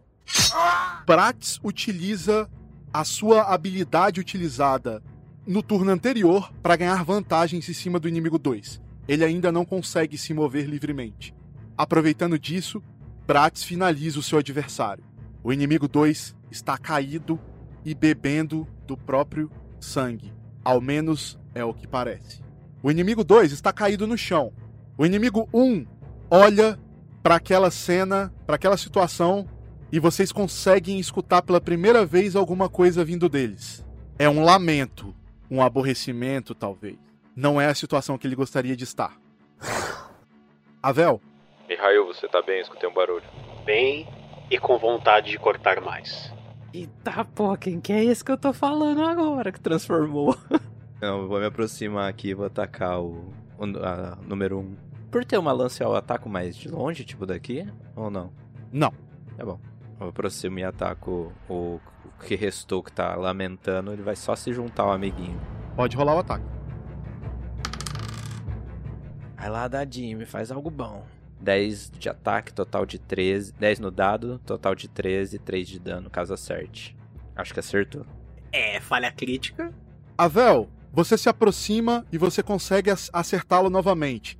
Mas você não está no seu melhor, na sua melhor forma. Você percebe que o seu ataque. Ah, tô atacando com o meu braço esquerdo até, tá bem ruimzinho. Você consegue ferir na região do torso o inimigo 1. Mas é, não é nem perto o ataque que você gostaria de desferir nele. Ele é ferido, olha para a barriga e continua olhando para você, revidando o ataque que você deu nele. Pode rolar. Eu escapo facinho disso. Não. 11. Avel, você tenta acertar o seu adversário e consegue. Mas aquilo não é o suficiente para derrubá-lo. Olhando o ferimento que você acaba de desferir nele, o inimigo número 1 um aperta bem as mãos na sua foice e desfere um ataque na região das suas pernas, como se fosse um rodo, passando um rodo em você. Um rodo com gilete. Você sofre cortes na sua perna, Avel. Cortes o suficiente para te nocautear. Avel, você cai no chão, a sua visão tá turva e a sua audição tá defeituosa. Você olha pro inimigo ainda na sua frente vivo, prestes a acabar com você. Porém, Mihail, sua ação.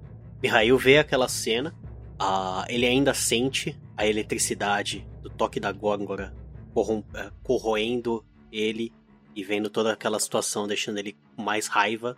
Raiva, um sentimento que ele não sentia há muitos anos. Ele mal lembrava como sentir. E ele vai fazer um salto em direção ao inimigo, mas não um salto para chegar lá, ou um salto para pular o prédio.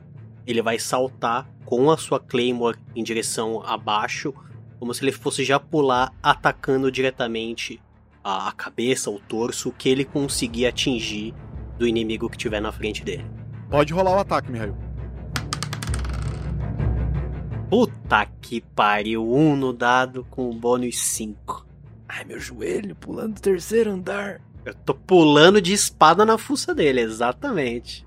Mihail, você salta de um edifício de três andares, com a sua espada girada, apontada para baixo, com a tentativa de acertar o inimigo 1, que tá de costas para você. E você desfere um ataque desajeitado nas costas do inimigo 1. Você consegue causar um ferimento grave nas costas dele. Só que a sua aterrissagem não é das melhores.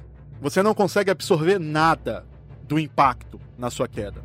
Mihail, você sofre dano 3 na queda.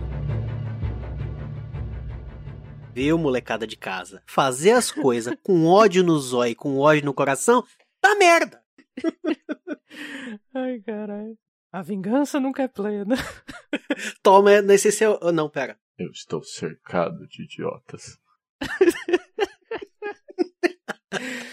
Não tem nem como te culpar. Bratis, sua ação. Bratz aproveitava a, a entrada heróica de, de Mihail e o ataque de Avel, que tiraram um pouco da, da atenção de seu adversário para si, e golpeava com o seu sabre, mais uma vez. O adversário 1 dessa vez. Pode, pode rolar o ataque, Bratis. Bratz tirou 18 com um bônus 22. Dano 6 se acertar. Olha, só se for crítico que não acerta.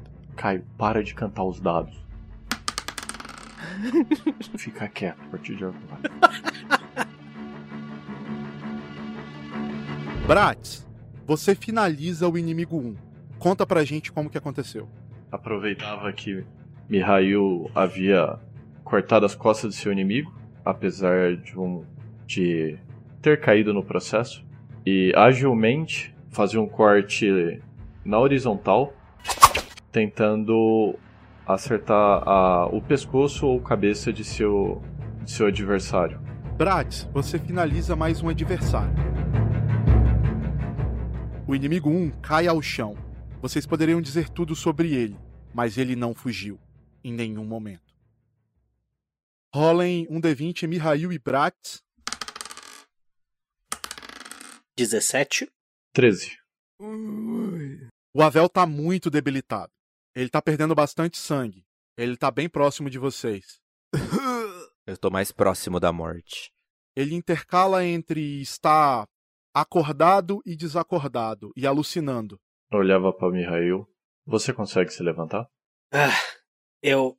Eu tô inteiro ainda. Pelo menos eu tô melhor do que eles quatro. Apontava com o dedo pro Avel. Ele não vai durar muito. Nós precisamos, pelo menos, levá-lo de volta.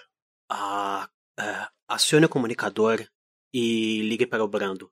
Eu vou ver o que eu consigo fazer. E na continuação da ação, Fu, eu vou rasgar um pouco do manto do- dos corpos para tentar fazer faixas de ataduras para tentar es- estancar o, o sangramento, segurar as feridas do Avel, para ver se ele para de sangrar um pouco, pelo menos. Vocês vão, de certa forma, tentando fazer os primeiros socorros nele. Mas vocês se lembram que vocês têm uma missão. Vocês estavam ali por um motivo. Quem vai contactar o Brando? Bratz é, levava a mão até o comunicador, é, mudava a frequência. Temos um problema. E talvez. Talvez teremos de terminar essa missão em duas pessoas, Brando. Preciso que você leve o Avel. Eu acho que precisa ser agora. Quando você fala Avel, você consegue escutar um barulho atípico vindo do final do beco aonde o Avel estava antes, daquele pequeno abrigo de animais. Olhava na direção do, do local, tinha uma, Bratz tinha uma fisionomia séria e ainda segurava seu, seu sabre de maneira firme. Vocês escutam aquele barulho, foi como se fosse um sussurro, uma surpresa ao escutar o nome Avel. E saindo do meio da escuridão, de dentro daquele abrigo de animais, vocês observam uma pessoa. Ele se aproxima de vocês com passos tímidos, ainda com um pouco de medo, mas ele o faz. Bratz falava: Eu pensaria duas vezes antes de mais um passo. Ah, não, não, me desculpem, me desculpem. Ele move as duas mãos para frente e as estende, pedindo para que vocês aguardem. E diz: Vocês falaram Avel? Eu conheço só um Avel. Ah, quem são vocês? E, e, esse é o Avel? Ele tenta olhar por entre vocês, mas vocês fazem meio que uma barreira assim na frente do Avel. Bratz, no, novamente, eu pensaria bem antes das suas próximas palavras. E digo mais, você tem alguma atadura para emprestar para nós? Ele chega um pouco mais perto de vocês, bota as mãos no peito e diz: Me desculpem, eu não me apresentei. Meu nome é Vincent. Ah, ele deve me conhecer como Vi. Ele tenta olhar por entre vocês para ver se ele reconhece a pessoa que vocês estão chamando de Avel. Eu não perguntei o seu nome, eu perguntei das ataduras. Vincent, mais conhecido como Vi. Ele arranca um pedaço da camisa branca dele e entrega para vocês. Ele parece preocupado com a pessoa chamada Vel. Ele começa a tentar se explicar. Bom, eu, eu tenho que agradecer vocês por ah, se livrarem daqueles caras. Na verdade, é quase impressionante. eu estava fugindo deles. Em Bratz, por um momento, apontava pro Avel e falava pro Mihail: A bandagem. E voltava a olhar na direção de Vincent. Você estava fugindo deles, mas por que que você estava fugindo deles? Ah, bom, é um assunto um tanto quanto delicado, mas vocês salvaram a minha vida. Digamos que é um assunto um tanto quanto, não sei, é, do nível de um de um camundongo, talvez? Como? Ele coça a cabeça por um segundo. Ah, sim, sim, isso. Ah, Ilie mandou vocês, então? Somos a sua escolta. Mihail, leve o avião. Ah, Mihail termina de fazer o que dá os pedaços de pano que tinha. Vocês fazem os primeiros socorros ali mesmo. O Vincent, ele não se aproxima. Ele tá naquela posição de que ele tá meio ainda sentindo que vocês estão com o pé atrás com ele. O, Avel, o Avel acorda. Ele já, ele já recebeu os primeiros socorros. Você consegue observar no fundo que tem uma pessoa ali aquele rosto era familiar. Você percebe que ela tá acenando para você, com um tchau. Eu tento, tipo, estender o braço, assim, na direção, tipo, como se fosse para alcançar essa pessoa. A pessoa coça a cabeça e diz: Ah, então é você mesmo, não é, Avel? Como você cresceu? Hum, virou um homem agora, hã? Está até tentando me salvar? Costumava ser do outro jeito, não? Eu dou uma cuspida de sangue, assim. Apontava na direção do Vincent e falava pro Avel. É ele que nós temos que levar embora. Sim, deixava os dois e levava a mão até a orelha no comunicador para avisar o Brando novamente. Você não escutava nada do Brando como resposta, você ainda não havia escutado. Uh, Mihail e Bratz, rolem um D20. Ah, quatro. Bratz tirou oito. O Vincent percebe que o Avel reconheceu ele e dá mais um passo à frente. Ele parece muito contente em ver aquele rosto familiar novamente. Quando o Vincent se aproxima.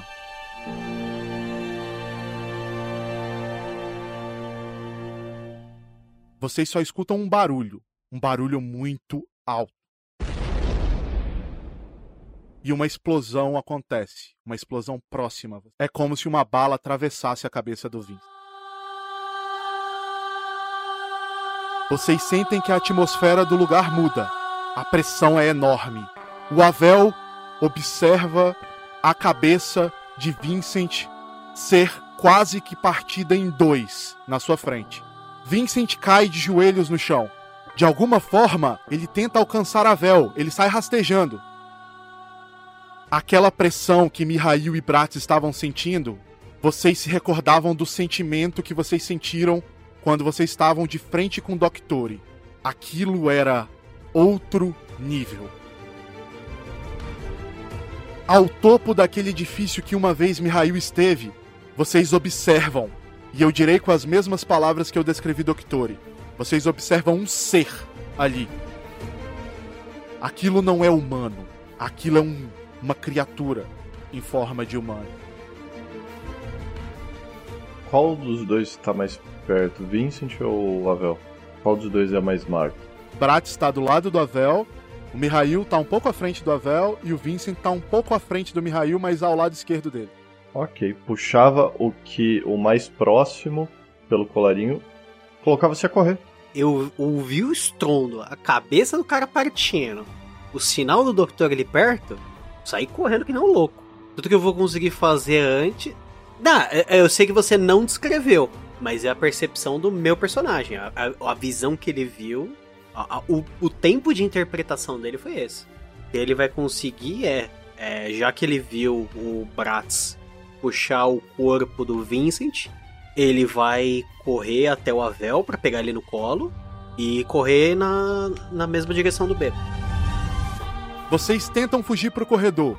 Bratz, você percebe que o corpo do Vincent está sem vida. Ele ainda tem os olhos abertos, mesmo que a sua face esteja quase que separada. Até para você aquilo não é muito fácil de digerir, não. Olhava para aquele corpo sem vida por um momento, não olhava por cima do ombro, na direção de Avel e Mihail, mas deixava o corpo e continuava a correr. Esperava que Mihail entendesse na hora que ele deixasse o corpo. A pressão muda de lugar. Ele está na frente de você agora, Brax. Agora você consegue ter uma visão clara daquele ser. A pressão é tão grande que a iluminação parece decair ao redor dele. Estamos falando de algo de outro nível.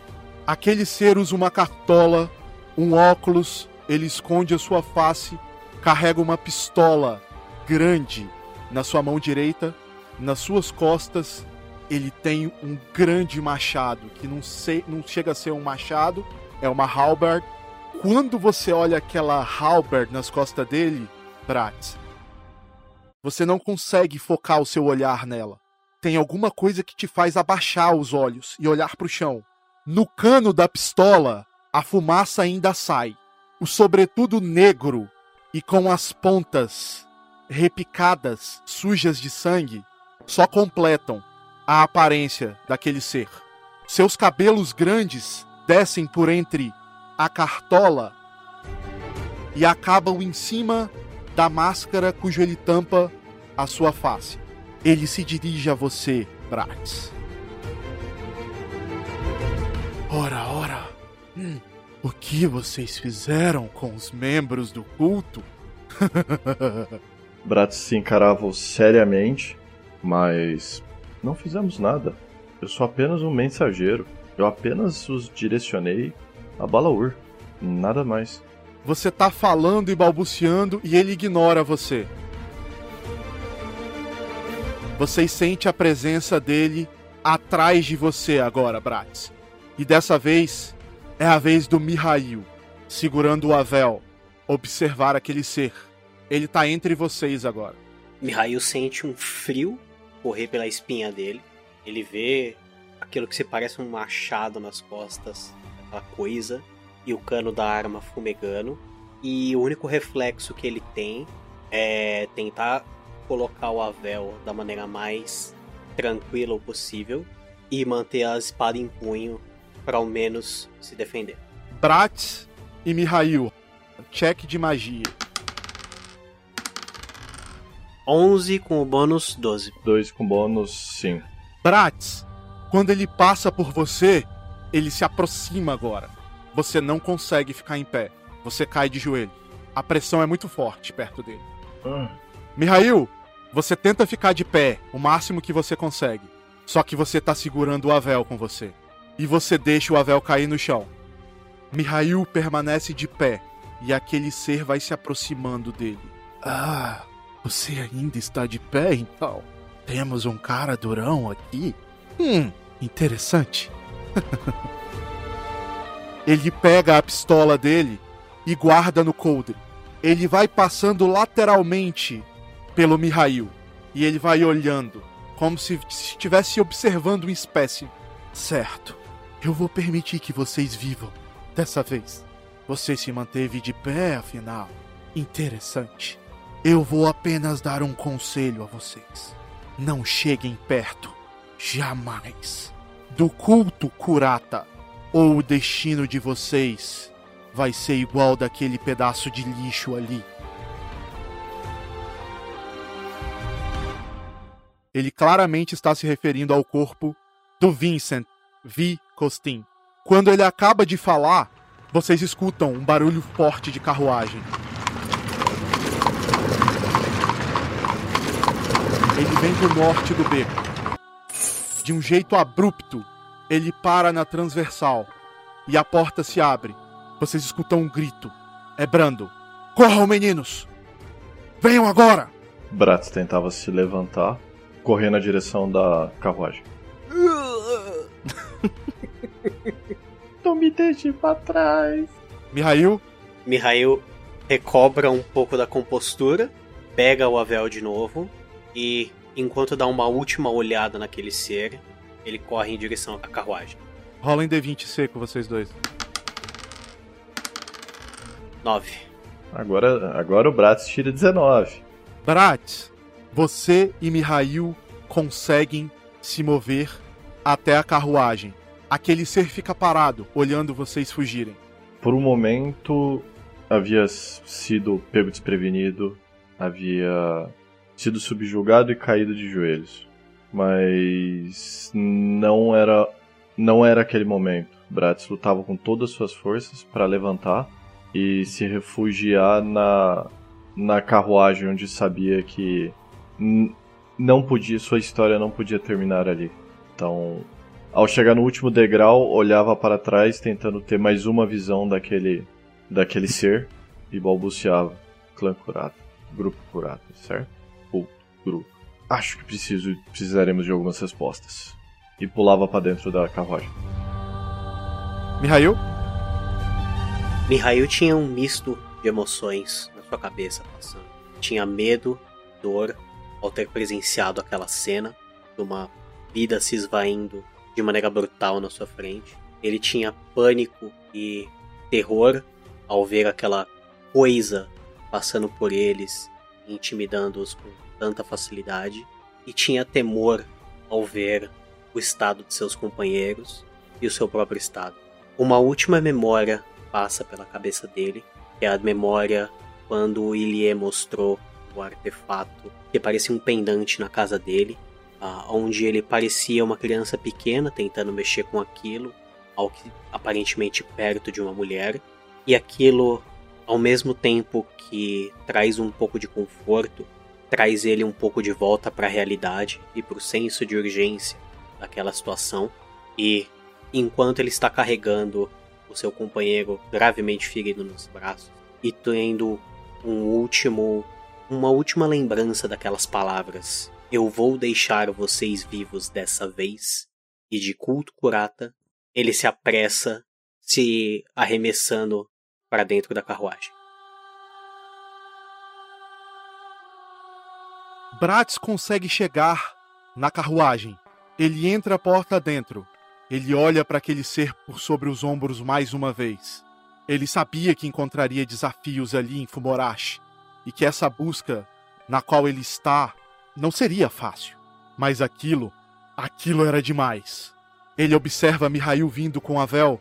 Eles entram todos na carruagem e Brando, sem nenhum pudor, acelera. Aquele ser, ele não se moveu nenhuma vez. Ele guardou a pistola, continuava olhando para o corpo de Vi ao chão, olhava para vocês correndo e não esboçava nenhuma reação. Era muito indiferente para ele se vocês morressem ou vivessem. Vocês se entreolham dentro da carruagem. Avel, você não consegue falar direito, mas não é por causa dos seus danos. É por causa de tudo que você presenciou. Vocês aguardavam e esperavam dificuldades essa noite, mas não dificuldades deste tipo. Dentro da carruagem, muitos pensamentos se passam pela cabeça de vocês. Vocês haviam alcançado o contato, o contato de Ilie, que acabou sendo Vi. Vocês até conseguiram derrotar membros do culto, mas aquilo, de certa forma, havia sido uma derrota. Continua no próximo capítulo.